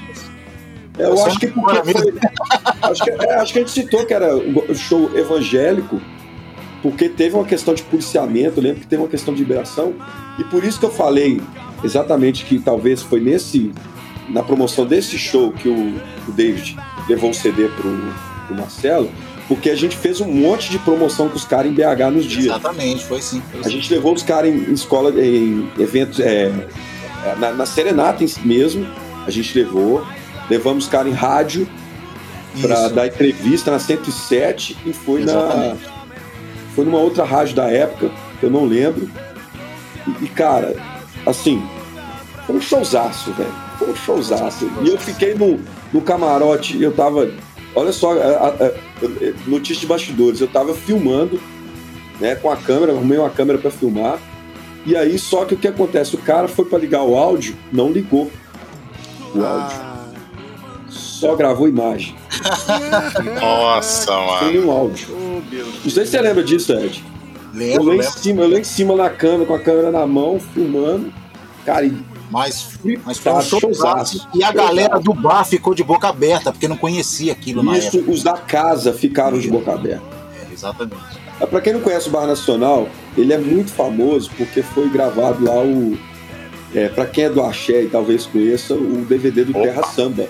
Claro, tava É, lá, ué. o, o- o carrinho de mão, badá, badá, badá, Clássico. gravado lá, velho. É, na verdade, a gente fala Não tem nada a bar, ver com a gente, É. né, velho? Ah, tá. mas na verdade era uma casa de show, né? Pra quem não é de BH. Isso, isso. Ele era uma casa de show chamava Bar Nacional, cabia mais de mil pessoas lá dentro e tal. Era Foi bem uma das grandão. primeiras vezes, foi- se eu não me engano, foi um dos primeiros shows, se não o primeiro, a ser feito em uma casa de show em Belo Horizonte. É, assim, que era, que era secular. O Banhão tinha feito Teve antigamente, um né? show do Ah, é. Rebanhão no final Na do, no é, final do Olímpia. 89. No final do Olímpia, que hoje é a Igreja Universal, o Rebanhão fez um show nessa casa de show. Ah, é verdade, verdade. Mas enfim. Mas então, mas foi um dos primeiros shows, né, assim, de... é, tá, tá entre os... é, saindo da vertente da igreja, né, cara?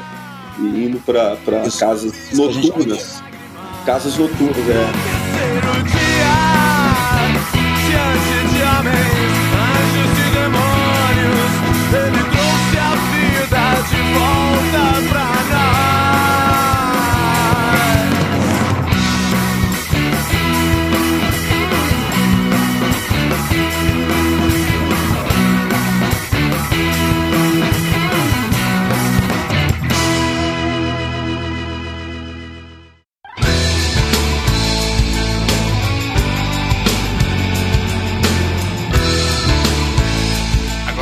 Chega nos anos 2000 com o Resgate Praise, que é, foi onde a Deb conheceu, né? Eu Eita, chamo ela de Deb, gente. A Débora, eu chamo ela de Deb. de brilhar, Deb. Eu não sei se eu tenho uma memória afetiva, alguma coisa aconteceu nesse período desse, desse, desse projeto aí, do, do Praise, mas eu, eu eu curto até hoje muito esse CD, cara. Ah, pensei que você ia falar mal do disco, pô. Muito ele. Eu que vou falar mal Não, dele, gente. muito, Fica cara. tranquilo. Eu lembro que eu lembro, eu lembro que eu ia com ele pra academia e pedi o cara pra colocar na academia. Eu falo mal desse velho. Pode deixar que eu Toca falo aí. mal dele. A questão aqui é a seguinte: o resgate tá vindo cada vez mais forte dentro da parada da Renascer, certo? Então agora eles começam a pastorear igrejas, inclusive, eles são bispos né, da, da Renascer. E muito influenciados ali pelo que estava acontecendo no Brasil também, por conta de todo aquele lance das comunidades, os louvores, a música congregacional. Eles falaram, por que não lançar um, um- um resgate praise, né? Um, um álbum de rock barra louvor. Esse álbum me lembra muito aquele álbum do Petra, o... Como é que é o nome daquele álbum, Guilherme? Praise e o Praise 2. É o, é o Praise É 2. É Praise, é. É, me, me lembra muito a pegada. Acho que eles queriam fazer alguma coisa assim, porque é nesse álbum que a gente vai ter os backing vocals que não tinha. Né? Nesse álbum a gente tem os saxofone, né? Trompete, os backs. Cara, muito- mas que letra, Então, mas velho. assim, quem pega esse disco, quem tá vindo ali do On The Rock, do Resgate Resgate, quando você dá um play nesse disco, a qualidade de mixagem e masterização, Sim, Não, cara, é, é outro planeta. É outro, É é outro negócio, é surreal. patamar. É outro É, patamar, Ficaram ricos, entendeu? Isso né? Gravaram, não ficaram sei exatamente quantos dias, mas pelo que eu sei, foi gravado em uma semana, assim. Foi, foi gravado muito rápido, porque eles já eles já estavam cada um em uma cidade, aquela coisa Isso, toda. isso. Então eles não tinham muito tempo. Eles ensaiavam separado, tinham tudo certinho, ia pro estúdio e mandava bala. um Mas a produção desse disco, galera, a produção desse disco é Qualidade, muito é. acima. É muito ficaram acima. ricos, velho. Ficaram ricos. Cara, o que. Aí eu queria É. ouvir da Deb que, que, que conheceu esse disco aí. Qual foi a sua sensação ao conhecer Resgate pelo Praise? Então, eu tô achando que eu fui muito privilegiada, porque realmente a produção me chamou muita atenção. Eu confesso que quando a, a moça mostrou pra mim o CD, aí eu fui lá olhar, né? Já fui virar, olhar as músicas e eu vi que tinha aí os bispos. Ela, olha, é uma banda de bispos já renasceu. Aí ela, Débora, abre a sua cabeça. Sem preconceitos, esquece que você é presbiteriana e ouve e depois você me fala. Então, assim, eu ouvi, eu apaixonei, assim, pelo CD. A, a, primeira coisa que me chamou muita atenção, né? A, como eu não sou a pessoa da música, eu sou mais intuitiva em relação à música. Eu não sou. não- eu já cantei na igreja já, mas eu nunca estudei música. Mas assim, você percebe que é um álbum bem produzido. As letras me, me seguraram. Tanto, gente, que eu confesso que eu quase roubei esse CD da menina. Eu quase tinha perdido. Porque eu gostei muito. E ele- eu ainda emprestei pra um amigo meu. Ele ainda passou acho que um mês na casa do amigo meu. Eu fiz, ei, cara, devolve esse CD que é da minha amiga. Eu tenho que devolver pra ela. É uma curiosidade aí, ó. Foi o primeiro CD que eu comprei na Nossa. vida. É CD. mesmo? Que legal, cara. CD. Até então era fitinha, eu comprava fita, né, velho? Grana dava pra, pra fitinha. Daí eu já tava trabalhando, eu lembro na época eu já tava ganhando trocado, eu comprei. Então, assim, pra mim, afetivamente, é o melhor CD por se tratar de ser o primeiro, né? Então foi aí que eu pensei, eu preciso ir atrás do que, que esses caras estão tocando, porque na época eu tinha deixado um pouco a minha mania de catedral. Eu tava na fase do Oficina G3 e eu. É, é, assim, inevitavelmente você faz a comparação. Glória a Deus. Inevitavelmente você faz a comparação. Então, tipo assim, em relação à letra, é superior, superior, superior, Banda Resgate. Pra mim, assim, é, sabe, incomparável. Então, assim, foi isso que me Ó, Ó, o David se escondeu nas sombras, ó. David se escondeu nas sombras. Não, não, não, foi mas- mas- Cara, Não, não, oficina não, tem não, letra boa, gente, mas assim, eu tenho uma preferência pelas, Não, não, mas- pelas letras Uhum. de resgate. Eu tenho. E aí eu fui voltando no Resgate tempo, é né? bem, Nessa linha do tempo aí que fizeram. É bem à frente. Resgate não dá pra comparar com as outras. Isso aí. Não, não. Cara, de letra não. De Esse, letra. esse disco, ele vai ter um nível de profissionalismo maior, é, porque ele vai ser, vai ser um dos primeiros álbuns gravados no estúdio, famoso estúdio Midas, que o Rick Bonadio finalmente conseguiu con- Perfeito. concretizar. Perfeito. né? Mas a produção ainda do Paulo Anhar, então você tem ali um auge dos equipamentos e tudo mais.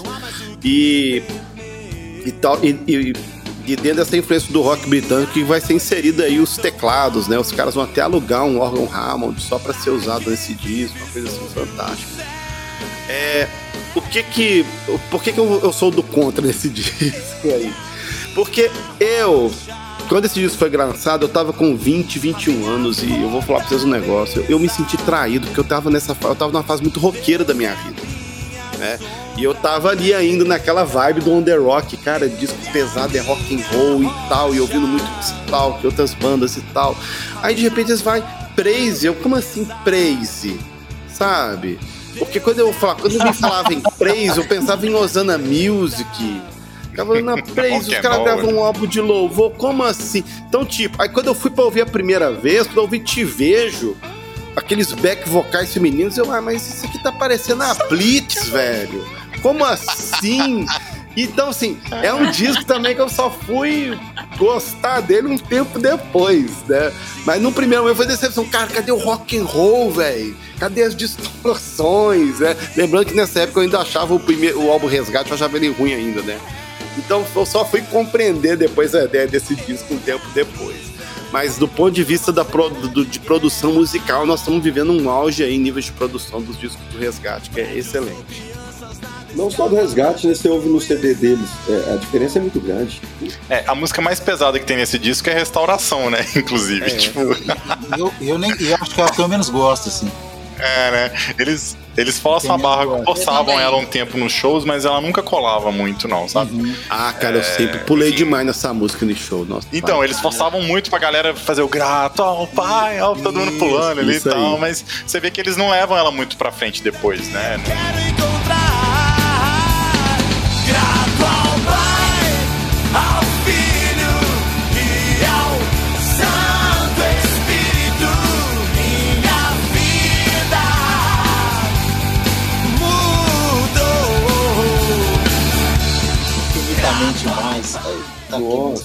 Aí a gente tem infinitamente Linda, mais. É, tem uma música que eu gosto dia. muito, é Sol do Meu Dia, eu Nossa. gosto muito e não, não levaram ela muito pra frente Nossa. também.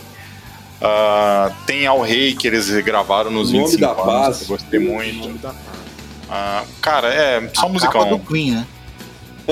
É, do Queen. a capa do Queen.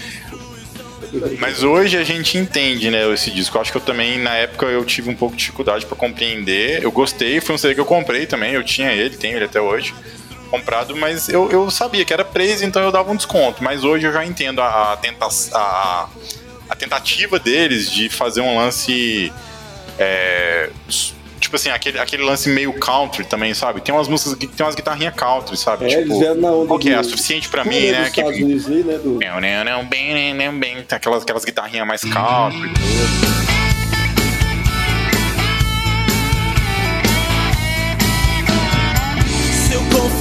a Deus a minha vida inteira.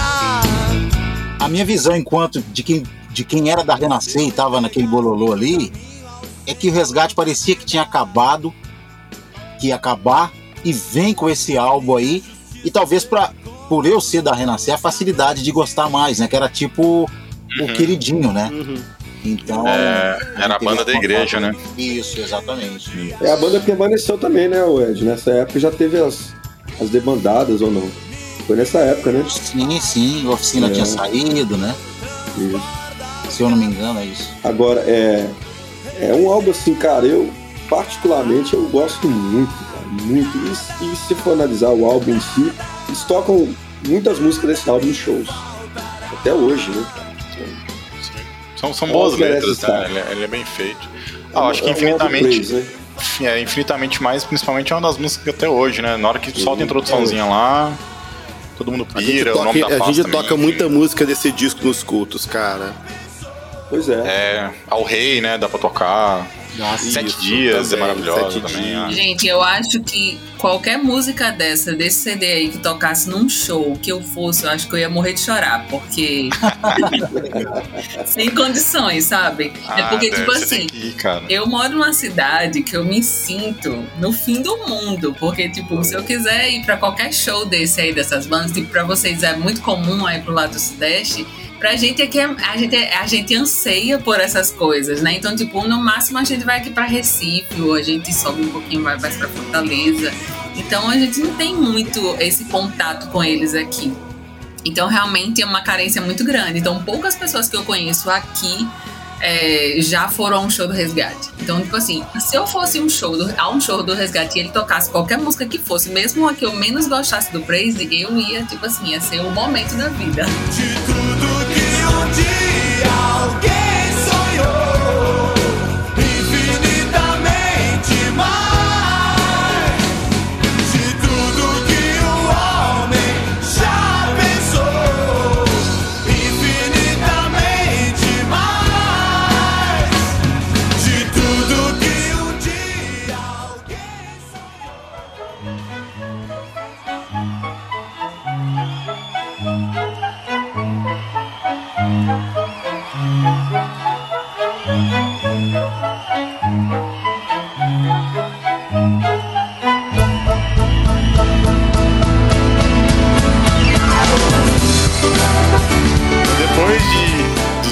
2000, logo depois, né, um ano depois, em 2001, finalzinho de 2001, a gente tem o Resgate Acústico, que é um descasso também, já muito na onda da- dos acústicos, né, que, que saíram naquela no finalzinho da década de 90 ali, que a MTV começa a fazer um monte de CD acústico. E aí vem também o, o Fruto Sagrado, a Oficina, o Caso, fazem os CDs acústicos deles. E o resgate não quer ficar para trás, né? E aí eles vão lá e fazem o, o resgate acústico também.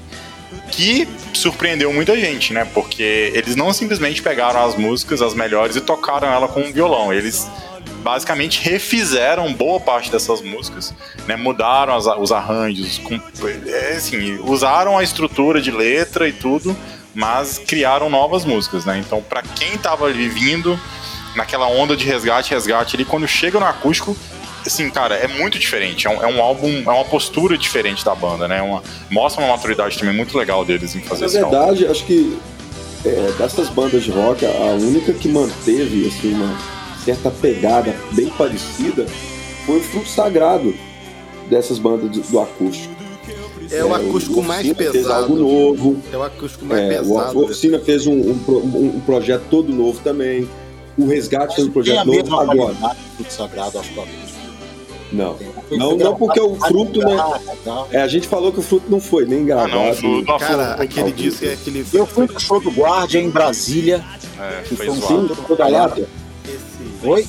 Foi E aí o Fruto Sagrado toca lá e, e- e- e esse dia que eles tocaram lá, eles colocaram no álbum também. É isso aí.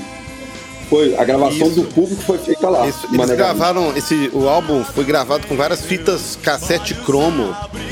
Eu vi, eu vi- uma live do Marcão, uma entrevista dele falando sobre isso. Então eles pegaram um compilado de vários shows e realmente tem essa diferença. E levou, pegou todo aquele monte de. Ele conta que levou aquele monte de fita pro estúdio, deu pro cara que agora você se vira aí e faz o disco pra gente aí, entendeu? Aí de disco saiu. o- Agora, é, agora do dele. resgate, cara, o legal foi o tamanho dessa produção. Né? Esse resgate acústico foi uma produção maravilhosa. Cara, Maravilhosa. Eles levaram um piano de cauda pro palco. O G3 fez também. Mas eles levaram metais, um back vocal, levaram, cara, vestiram a roupinha, né, cara? Fizeram todo um cenário ali. É, pô, cara, foi É, muito tem bom. uma preocupação estética ali, né? Muito Tem uma produção de verdade, né? Muito Tem alguém dirigindo É um a parada, né? Tem direção ali, tem a direção. Ô, gente, é, é- é importante falar o seguinte, né? A banda tá no auge, vivendo um auge assim, pastores, eles estão numa situação financeira muito interessante. E, é- e- e por que, que a gente sabe disso? Porque eles fizeram. Nessa pandemia, eles fizeram uma live comemorativa, né? Do, do acústico, né? Que é, eu vi que o, o Oficina, por exemplo, o, o Fruto Sagrado, eles arrumaram muito instrumento emprestado, né? Pra, pra gravar lá. E eu perguntei, cara, se aqueles violões bonitos Gibson que vocês usam, vocês pegaram aonde? Aí o Zé responde, eles respondem, não, nós compramos os violões para o show. Aí eu, Eu acho que nessa época um deles era deputado, alguma coisa tinha sido eleito, alguma o Zé Zé Bruno foi deputado estadual, não sei. Mas tipo, eles compraram, eles ficaram com esses violões muito tempo, ele até contou na- lá que um desses violões até hoje tá com o Dudu Borges no estúdio dele, um desses violões Gibson aí, o outro eu não sei onde que é que foi parar. Só pra galera entender de quanto que nós estamos falando de um violão desse hoje aí. Só porque tem gente que não tem noção, né? Não, são violões na casa de 2 mil, 3 mil dólares, assim. Né?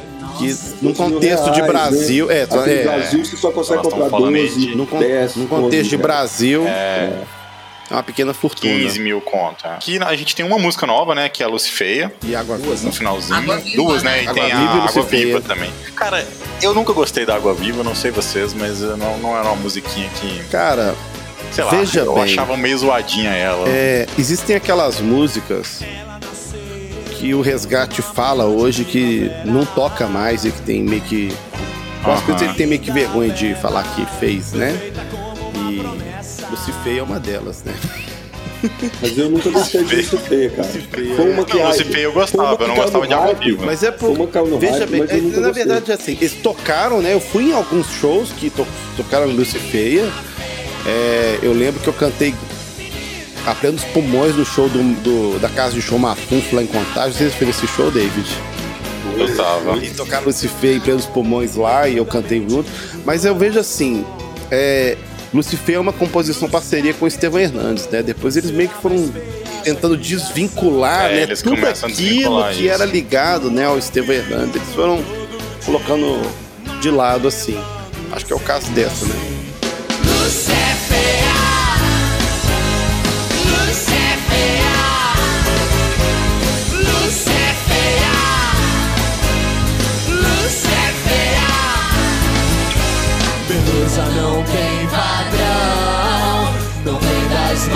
De um cirurgião que tiram rugas, mas deixam cego o coração.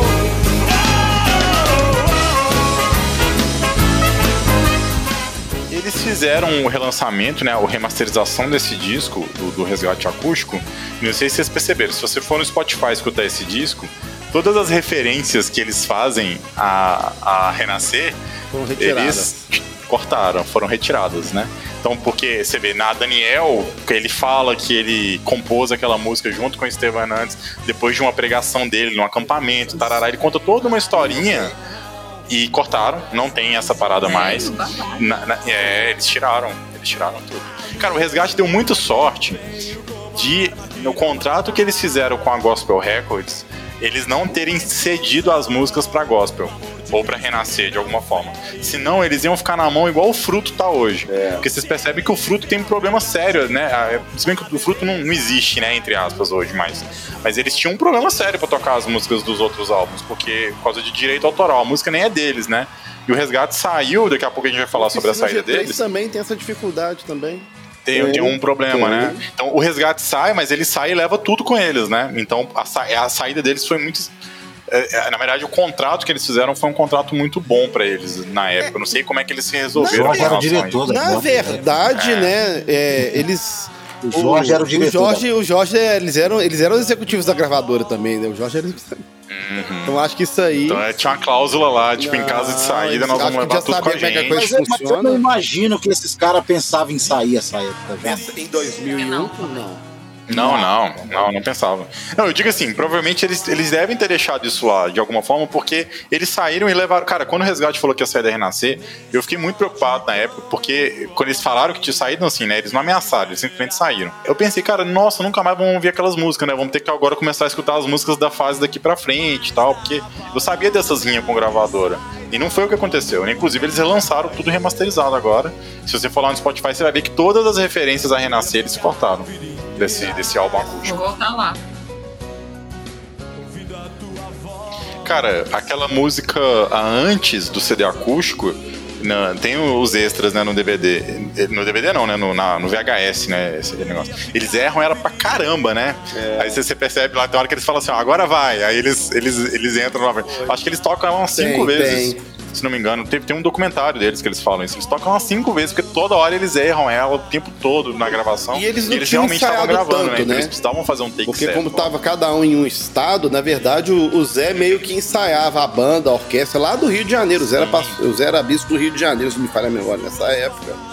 E então, tipo, a turma veio, foi pra tocar na hora lá. Se não me falha a memória, o Marcelo chegou, Muito foi só no dia, pra, só no dia da gravação que o Marcelo apareceu. O pianista também, o Woody também, foi no dia. Foi assim, ele, ele, o Woody ele já gravou, ele tinha gravado o acústico Oficina G3, né? Mas no acústico do Resgate também, ele teve um lance lá que ele não conseguiu ensaiar com eles, não conseguiu passar o som antes. Isso. Ele chega no dia da gravação, passa o som, o cara era tão bom que ele passa tudo lá Não, certinho, é, tá tudo legal, cara- e mais tarde a gente toca aqui e grava. Não, o Woody, tem, um, pegada o. Woody tem um histórico na música cristã, cara, que tocou com muita gente. Então é um músico muito gabaritado, né, cara? Passou na mão de muita gente. Cara, muito bom.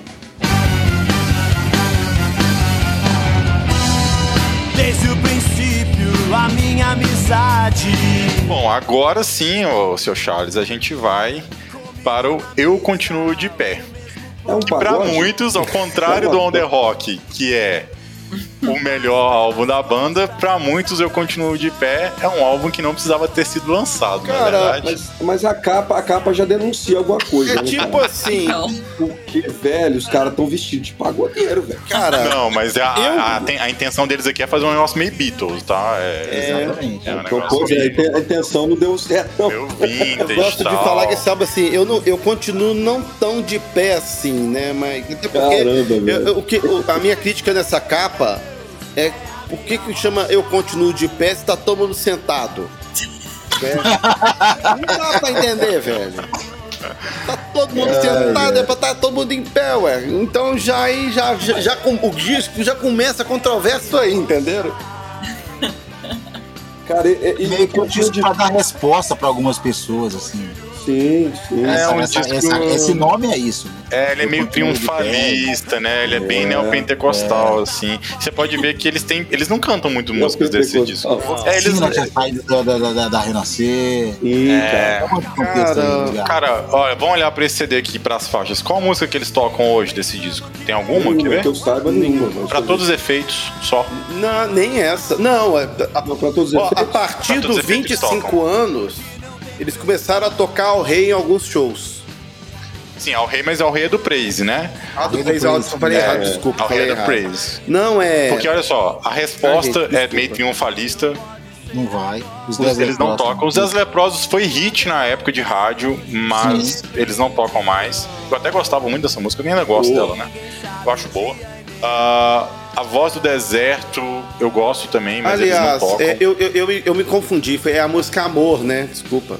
Amor, né? Amor, Uhum. amor. Então eu falei errado aqui, É. per- perdão. Mas o, Só isso. Não que a música... toca não, cara. Não. Toca, cara. Eu fui no show do lançamento do daquele álbum é, No Seu Quintal e eles Deu tocaram lá. sorte, um dia Sério? eles quiseram tocar ela, velho. Ah, Tocaram. mas ela é legal, ela é legal. Ela é legal, não, ela é massa. a letra dela é muito mas- bonita. É, mas eu, é porque eu, eu, eu nunca vi ao vivo. Eu olho para o céu, já são tantos os sinais. Não sei se pros meus dias ou pros meus filhos. Pra todos os efeitos, eu vivo preparado e em paz. Eu tô esperando a tua volta. Eu acho que a, a intenção deles era fazer o que eles fizeram lá no seu quintal, que é fazer um disco bem vintage, né, com as- uma sonoridade de Isso, vinil, assim. aquela pegada meio Brit rock, bem bem vintage mesmo.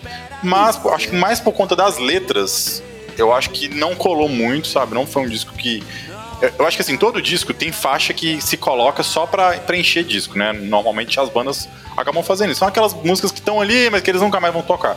Eu acho que esse disco, quase todas as músicas têm essa característica. Parece não. E as letras muito enraizadas com o contexto da igreja da época. Sim.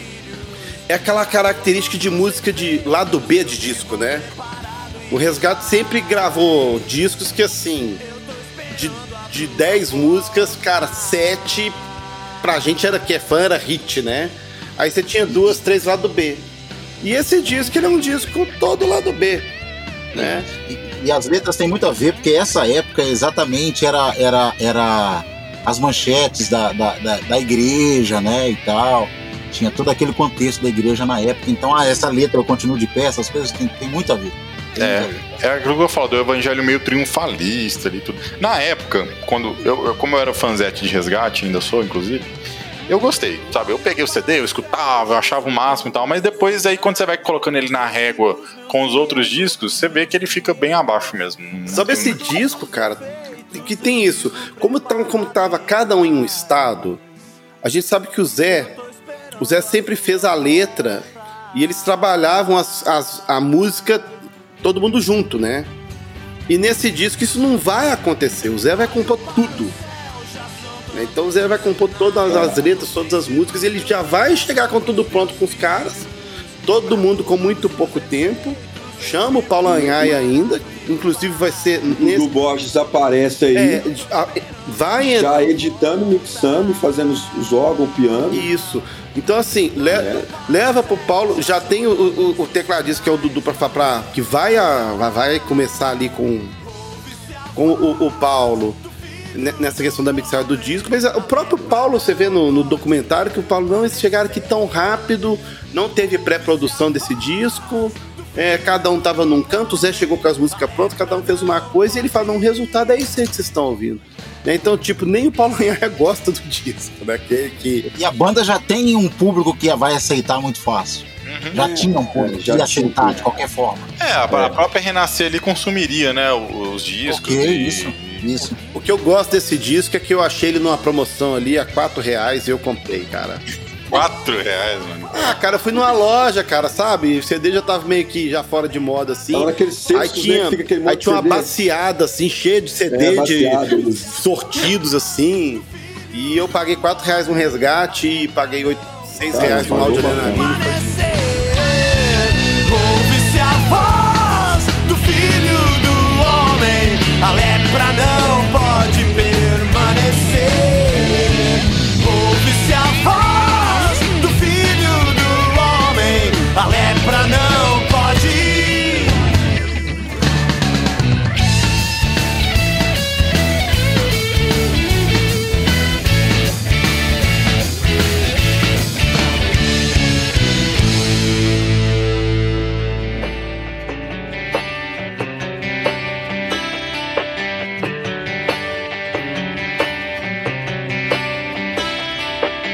Dor constante, minha mente sem um farol. E eu só quero um lugar pra descansar. A minha bússola não tem mais pra onde apontar. E o tempo não passa. Tudo que eu tenho.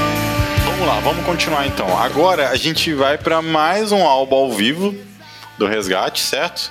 Que é um, um álbum, é um DVD na verdade que eles lançam, né? Um, aí já mais bem produzido e tudo mais. Que assim, eles vão puxar ali algumas as melhores de novo, agora só que é um ao vivo elétrico, diferente daquele acústico que eles tinham lançado.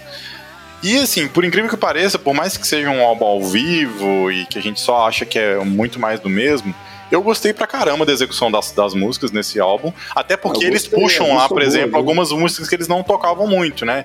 Que é Pois é. aquela E daí, é, Sete Dias, ah, que mais que tem que eles não puxavam muito? Ah, deixa eu ver.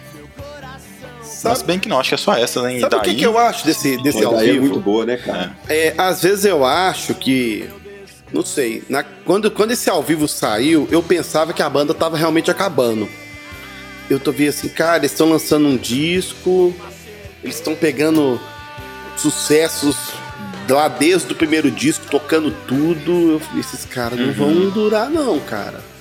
Lançou Eu Continuo de Pé, que não tá tão de pé nada. Então, assim, eu achava que esse, esse ao vivo era meio que um canto do cisne, assim, da, da banda, assim. Uma despedida, né? Bom, que bom. É, eu, eu, eu, assim, não sei vocês, eu, sei- eu, eu, tinha um, eu senti um certo tom de despedida nesse disco, assim. Graças a Deus que eu estava Uma enganado. capa horrorosa, né? Por mais que assim. horrorosa. Então, É, é um negócio meio, Romero, acho meio é Romero Brito, assim, né? Isso, é um... Trem meio abstrato, né, Torcida de velho? instrumentos, né, velho? É. É um trem meio é uma, caixa- é uma capa marcante, assim. Eu vejo essa capa assim, eu lembro de muita coisa, mas é Marcante, muito de é memória afetiva, né? Porque É. esse lançamento foi o DVD e o CD, né? Eu lembro que eu comprei o CD porque tinham aquelas três músicas novas.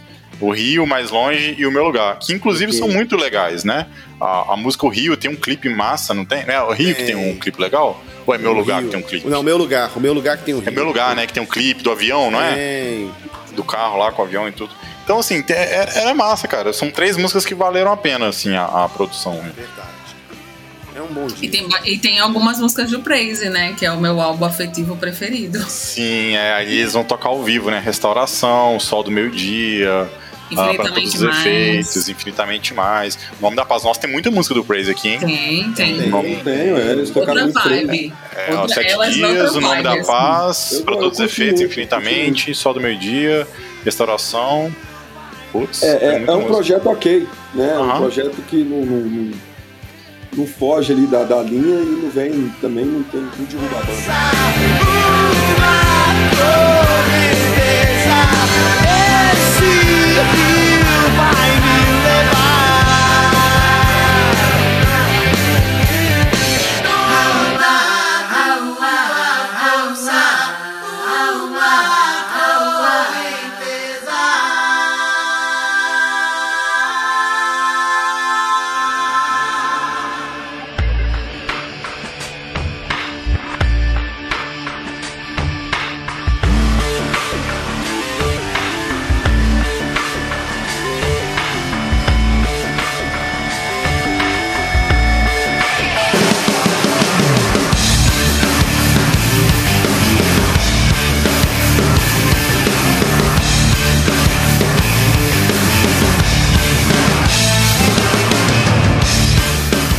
Agora a gente vai pra 2006, já estamos chegando no finzinho da era Renascer do Resgate, certo?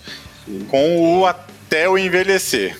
Que Cara. agora, Guilherme, eles estão de pé na capa. Eles estão velhos, mas eles estão de pé. E o Até eu, eu Velhos, continuo de pé, eles pé estão novos, mas estão sentados. rapaz. E Cara, aqui é a mania das bandas colocar foto, né, velho? O cara na foto E das já capas. tem os o cara Dudu Borges como componente da Aqui banda. o Dudu né? Borges, Cara, ele, ele assume os teclados de verdade, esse, né? esse álbum é um álbum que vai, pra mim, né? é álbum que consagra o Dudu Borges, assim, como, não só como produtor, mas como integrante. Eu, tipo, pra mim, que escuto, eu já não consigo mais imaginar o resgate mais sem esse cara. O cara, esse bicho, olha o que, que esse moço fez, sabe? Não, né? eu, eu acho, eu acho excelente. Agora, uma, uma crítica que eu faço nesse álbum, nesse, é, nessa composição, eu não entendi sério, e até na época eu fiquei meio, eu sei, não sei, eu tive um- uma impressão ruim disso. É por que, que incluíram um cara na banda, velho? Sabe, eu fiquei com essa, sabe aquelas coisas de, de, de- fã na cabeça? Você fala, Ah. cara, pra que, que colocaram um cara na banda Não, agora? eu, eu entendo Depois que. de tanto, tanto tempo de, de, de caminhada, os quatro, já quebraram pedra junto, pega um menino. Eu falei, pensei desse jeito, pega um menino e põe na muito banda, cara. bem mais novo, Sabe? né, cara? Não, menino, menino. Menino, Na época até moleque. não, não tinha, não, é, é, assim, não tinha é, a ciência de quem era o Dudu Borges profundamente, assim. sabe quando que você que vê o- Não, Não. visualmente falando, eu vi o Dudu Borges, mas não sabia que o nome dele era o Dudu Borges. Não, mas sabe quando- que, que é? quando você vê o- eu falei, é filho de quem? Pensei comigo, é filho Não, de de quem? quem? E quando você vê o DVD do Até o Envelhecer, né, naquela parte dos bastidores, eles fazem muito bullying, né, velho, com o Dudu Borges. Pô, esse menino Aham. novinho demais, que não sei o que, tal. Eles Então, velho, mas olha só. Mas olha o que, que acontece com o Dudu Borges. É, quando o Dudu, Dudu Borges entra pra banda pra fazer os teclados pra eles, ele entra meio que numa. pra quebrar um galho. Pra fazer ali, eles colocam Mas já ele. era produtor consagrado. Não, não. Ainda Dudu não. Borges não. Aí que- ainda não. ainda não. Dudu Borges ele Ele chega pro resgate. Patmos, essas bandas. Cara, ele era um ninguém. Ele vai ainda. ser, ele vai era ser um ninguém. consagrado depois, nessa época aí, quando ele vai lançar o, o disco ao vivo do Michel Teló. É ali que é o. Então, Não, eu mas, tô mas falando o. secularmente. Não, mas, da mesmo dentro da música gospel, ele era muito pouco conhecido. Não é, Assim, era. hoje a gente sabe por causa do nome, mas naquela época ninguém conhecia é, ele. Então, não. quando o Resgate coloca ele, tipo assim, quando os caras ensaiam com ele, eu vi uma história dessa em algum lugar, agora eu não vou lembrar em qual bastidores que eu vi Foi- isso. Peraí, ô Ed, foi ele que fez Praise Machine? Não, isso eu não vou lembrar. Não vou lembrar. Pois é, cara. Eu, eu tinha impressão que eu já conhecia o nome dele, sabe? Assim, mas, ok, vamos lá. Não, enfim, é, é acho porque o, grande, né? o que Acho ele era um acontece. É porque o que acontece pra mim do Um Resgate é o seguinte, cara. Quando eles tocam com o Dudu e veem ele fazendo o que ele fazia, os caras devem ter pensado assim, bicho, nós precisamos colocar esse cara na banda. É. Entendeu? Tá Porque acima ele é nós, muito né? bom. Ele, não, ele, é- ele, ele é muito bom e ele tá solto no mundo aqui, ó. Vamos colocar ele pra dentro da banda. Como a banda tava, é, como é que fala? Cada um num canto. Todo mundo muito é preso nas igrejas. Sem tempo pra produzir. O Zé Bruno com carreira política. E Uhum. sem tempo de pensar e produzir as músicas, esse cara cai com uma luva. Não, cara, você, Exatamente. você é competente, novo, muito jovem ainda, começando. Ele é que meio que tava carregando. Ele, ele, ele era o carregador, vamos falar, é um carregador de piano mesmo da banda. Uhum. Que ele realmente tava fazendo tudo. Então, é, tanto é que ah, ele meio que falava o que, que, que cada um ia fazer no CD. Você vai fazer isso, você vai fazer aquilo, você vai fazer aquilo outro. Né? Então, naquele momento do resgate, ele era fundamental nesse sentido, porque ah, eles não podiam dedicar tanto pra banda. Cara, porque aí você vai ver que depois da entrada dele, os shows do resgate começam a ter uma pegada diferente até. Os caras já começam a tocar com VS, clicado, tudo bonitinho, com um monte de efeito. A produção muda. Entendeu? A Isso ali, cara, você muda. precisa de É. um cara bom ali pra tocar com você, ué. Entendeu? Pra É, a fazer, pra, pra, pra, pra, muda, produzir né, aquilo ali tudo, né? A tecnologia começa a chegar pro resgate ali. Isso. Aí a gente tem então esse disco. Tem alguma faixa aqui que a gente pode destacar? Tem, assim, de cara eu já bato o olho aqui, eu vejo Astronauta, que é uma faixa que eles levam até Astronauta, hoje. né? Maravilhoso. Tá, tá Ah, até hoje. Cara, Médico e o Monstro. o Eu Médico e gosto o do Monstro. Médico e o Monstro. O Médico e o Monstro tem um clipe muito bonito, né, cara? Uhum. Bonito assim, né? Os caras lá vestidos de caveirinha lá, mas é um clipe muito legal, né?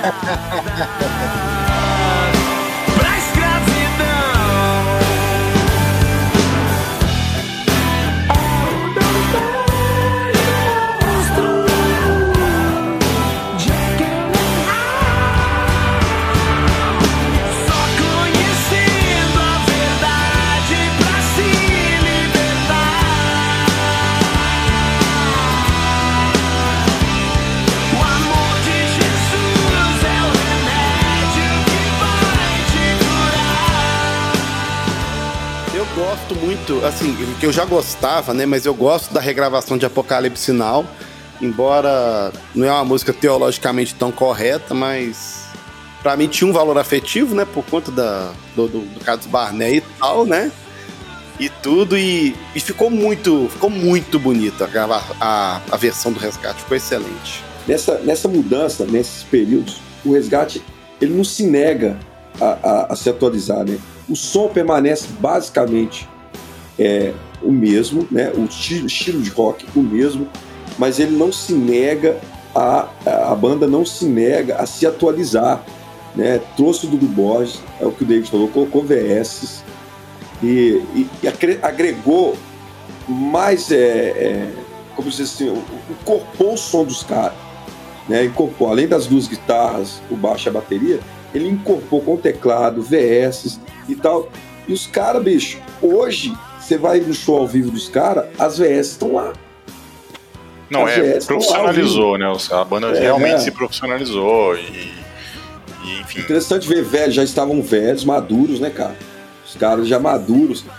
E, e- e é, é- é o que eu costumo falar com amigos, é o seguinte, é o único estilo que você vai ver velhos, idosos, ou pessoal mais maduro, né? né o caso da turma aí, tocando junto. Né? A paixão que o rock and roll traz, ela é tão grande que ela transcende o tempo, cara.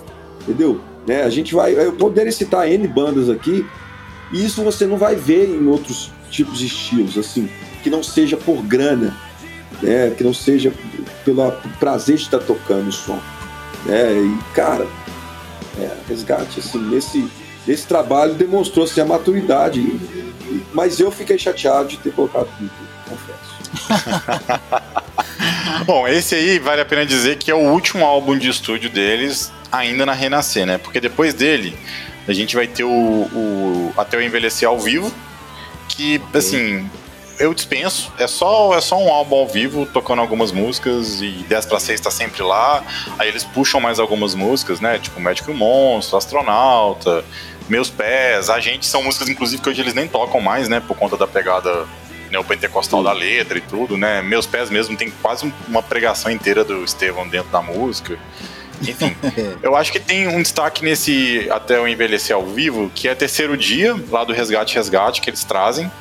Que eu, eu não via eles tocando essa música ao vivo hora nenhuma, e aí eu vejo agora, eu gosto. Mas e as músicas do Até o Envelhecer mesmo? Ah, tem Leve Momentânea, né? Que é uma música inédita que também é pegada do, do Steven Hernandes com a Bispo Sônia lá, se não me engano. Nunca se não me engano, eles tocam leve né? momentânea no, no Renascer Praise, não tocam? Renascer Praise, Renascer eles Praise. tocam, eles tocam ela com isso. Mais uma produção do Dudu, né? Isso, é, isso. Às vezes, o que, que eu acho, né? Às vezes eu acho que, tipo, esse relacionamento com a Renascer não estava tão bom, mas para parecer que estava tudo bem, eles traziam o Estevam e a Sônia mais para dentro do resgate, tanto é que a música Meus Pés, eles vão lá e botam lá um pedaço de pregação do Estevam Hernandes falando. No, né, no DVD você vê isso lá e tal. Mas de, tempo depois você vai perceber que não, cara. Era só pra. Aquele namoro de rede social, que tá tudo bem na rede social, né? Mas fora da rede social não tá nada bem, né? A coisa que eu mais gosto da minha vida é andar pra Jesus. Eu posso ir pra África, eu posso ir pra Portugal, eu posso ir pra qualquer lugar, mas eu quero andar pra Jesus. Eu quero andar no meio do povo, eu quero glorificar Deus, eu quero ser cheio do Espírito Santo, eu quero ser homem de Deus, eu tenho liberdade pra caminhar. Ele está destruindo as obras do diabo através dos seus pés que ficaram aqui na terra. São os pés apostólicos da sua igreja e a obra dele vai ser realizada com poder e grande glória. a gente falou do movimento gospel e para mim o resgate talvez seja o grande legado desse movimento assim, porque hoje a gente tem todo um mercado e tal, né? Não é que o resgate rejeita o mercado, eu acho que eu acho que mais o mercado rejeita eles do que eles rejeitam o, o mercado, mas acho que nessa nova fase eles é, vão amadurecendo ao longo dos álbuns no que eles querem falar, né? Eu acho que hoje eles são exatamente o que eles queriam falar lá atrás, com muita propriedade e sem uma denominação, é, é, colocando uma, uma, um muro, né? um limite. Então, mais amadurecido, sabe o que fazer, e para mim o resgate é o grande legado dessa música pela longevidade da banda, né? É, é, pela proposta de álbum, por mais que a gente viu as mudanças aí, mas tem uma, tem uma direção, né? Então é isso que eu penso dessa nova fase do resgate, bem mais maduro, mais maduro para compor, é, buscando a questão teológica, né? A gente falou de música, ah, não é teológica, mas antigamente talvez não se pensava tanto nisso. Ah, você entende? Não era uma questão tão é, é, é, é necessária para a banda, né? Que hoje já é bem mais. É, apesar de hoje ser menos, né? Cobrado, é, talvez sim. mas o, o resgate é essa essa o Ed citou uma, uma coisa que é a liberdade. Eu acho que revigorou os caras a liberdade. Hoje eles têm a liberdade de escrever e falar do que eles quiserem falar, do que eles tiverem interesse em falar e o que vier no coração dos caras, né? Teologicamente, as experiências que talvez eles não poderiam falar na época que estavam vinculados a uma denominação ou regras de uma certa, né, um certo paradigma ali que nós sabemos que existe né, nas igrejas, nas denominações. Hoje não, hoje os caras, essa aí, depois dessa aí, vieram, revigorou a liberdade, poder falar com livre, livre sem, sem prisões, né, cara? E aí eu acho que justamente você nota claramente o amadurecimento e a liberdade na, na letra, na música dos caras. E essa fase nova é maravilhosa. Novamente o resgate se, se reinventa, né, velho? Porque até é, então, nos dois, banda, três né? últimos álbuns, você sente, claro, que houve uma, uma qualidade musical, um up, mas você vê que vem perdendo a questão da, da do, do, letrismo. É, na medida é. que a gente mesmo foi comentando aqui, a gente vai sentindo isso, né? A gente vai ficando menos empolgado já, né, com os álbuns. São, são álbuns que você não tem tanto mais aquelas letras, aquelas músicas memoráveis de shows tudo mais. Mas agora a gente vai fechar então esse podcast aqui, galera. É, esse primeiro, essa primeira parte, esse episódio, pela primeira vez a gente vai ter que dividir né, um, um episódio em duas partes, porque a gente tem mais oito álbuns para comentar ainda, cara. Tem mais oito álbuns para comentar. É muita coisa. Deb, você quer comentar para fechar? Não, eu não teria comentário. Eu tava esperando aqui, na verdade, alguma treta. O Ed não contou, cara. O Ed sabe das paradas, tava lá dentro. Tá acho que ele tá com medo da gente publicar. Eu acho que o Ed tá com medo de se expor, né? O cara locutor vai- famoso aqui em é, BH, e se expor. Ninguém xingou a mãe de ninguém, não, meu filho. Conta pra nós aí, ué. Cara, não. Não tem história assim, não. sentido. Só Jesus pode explicar.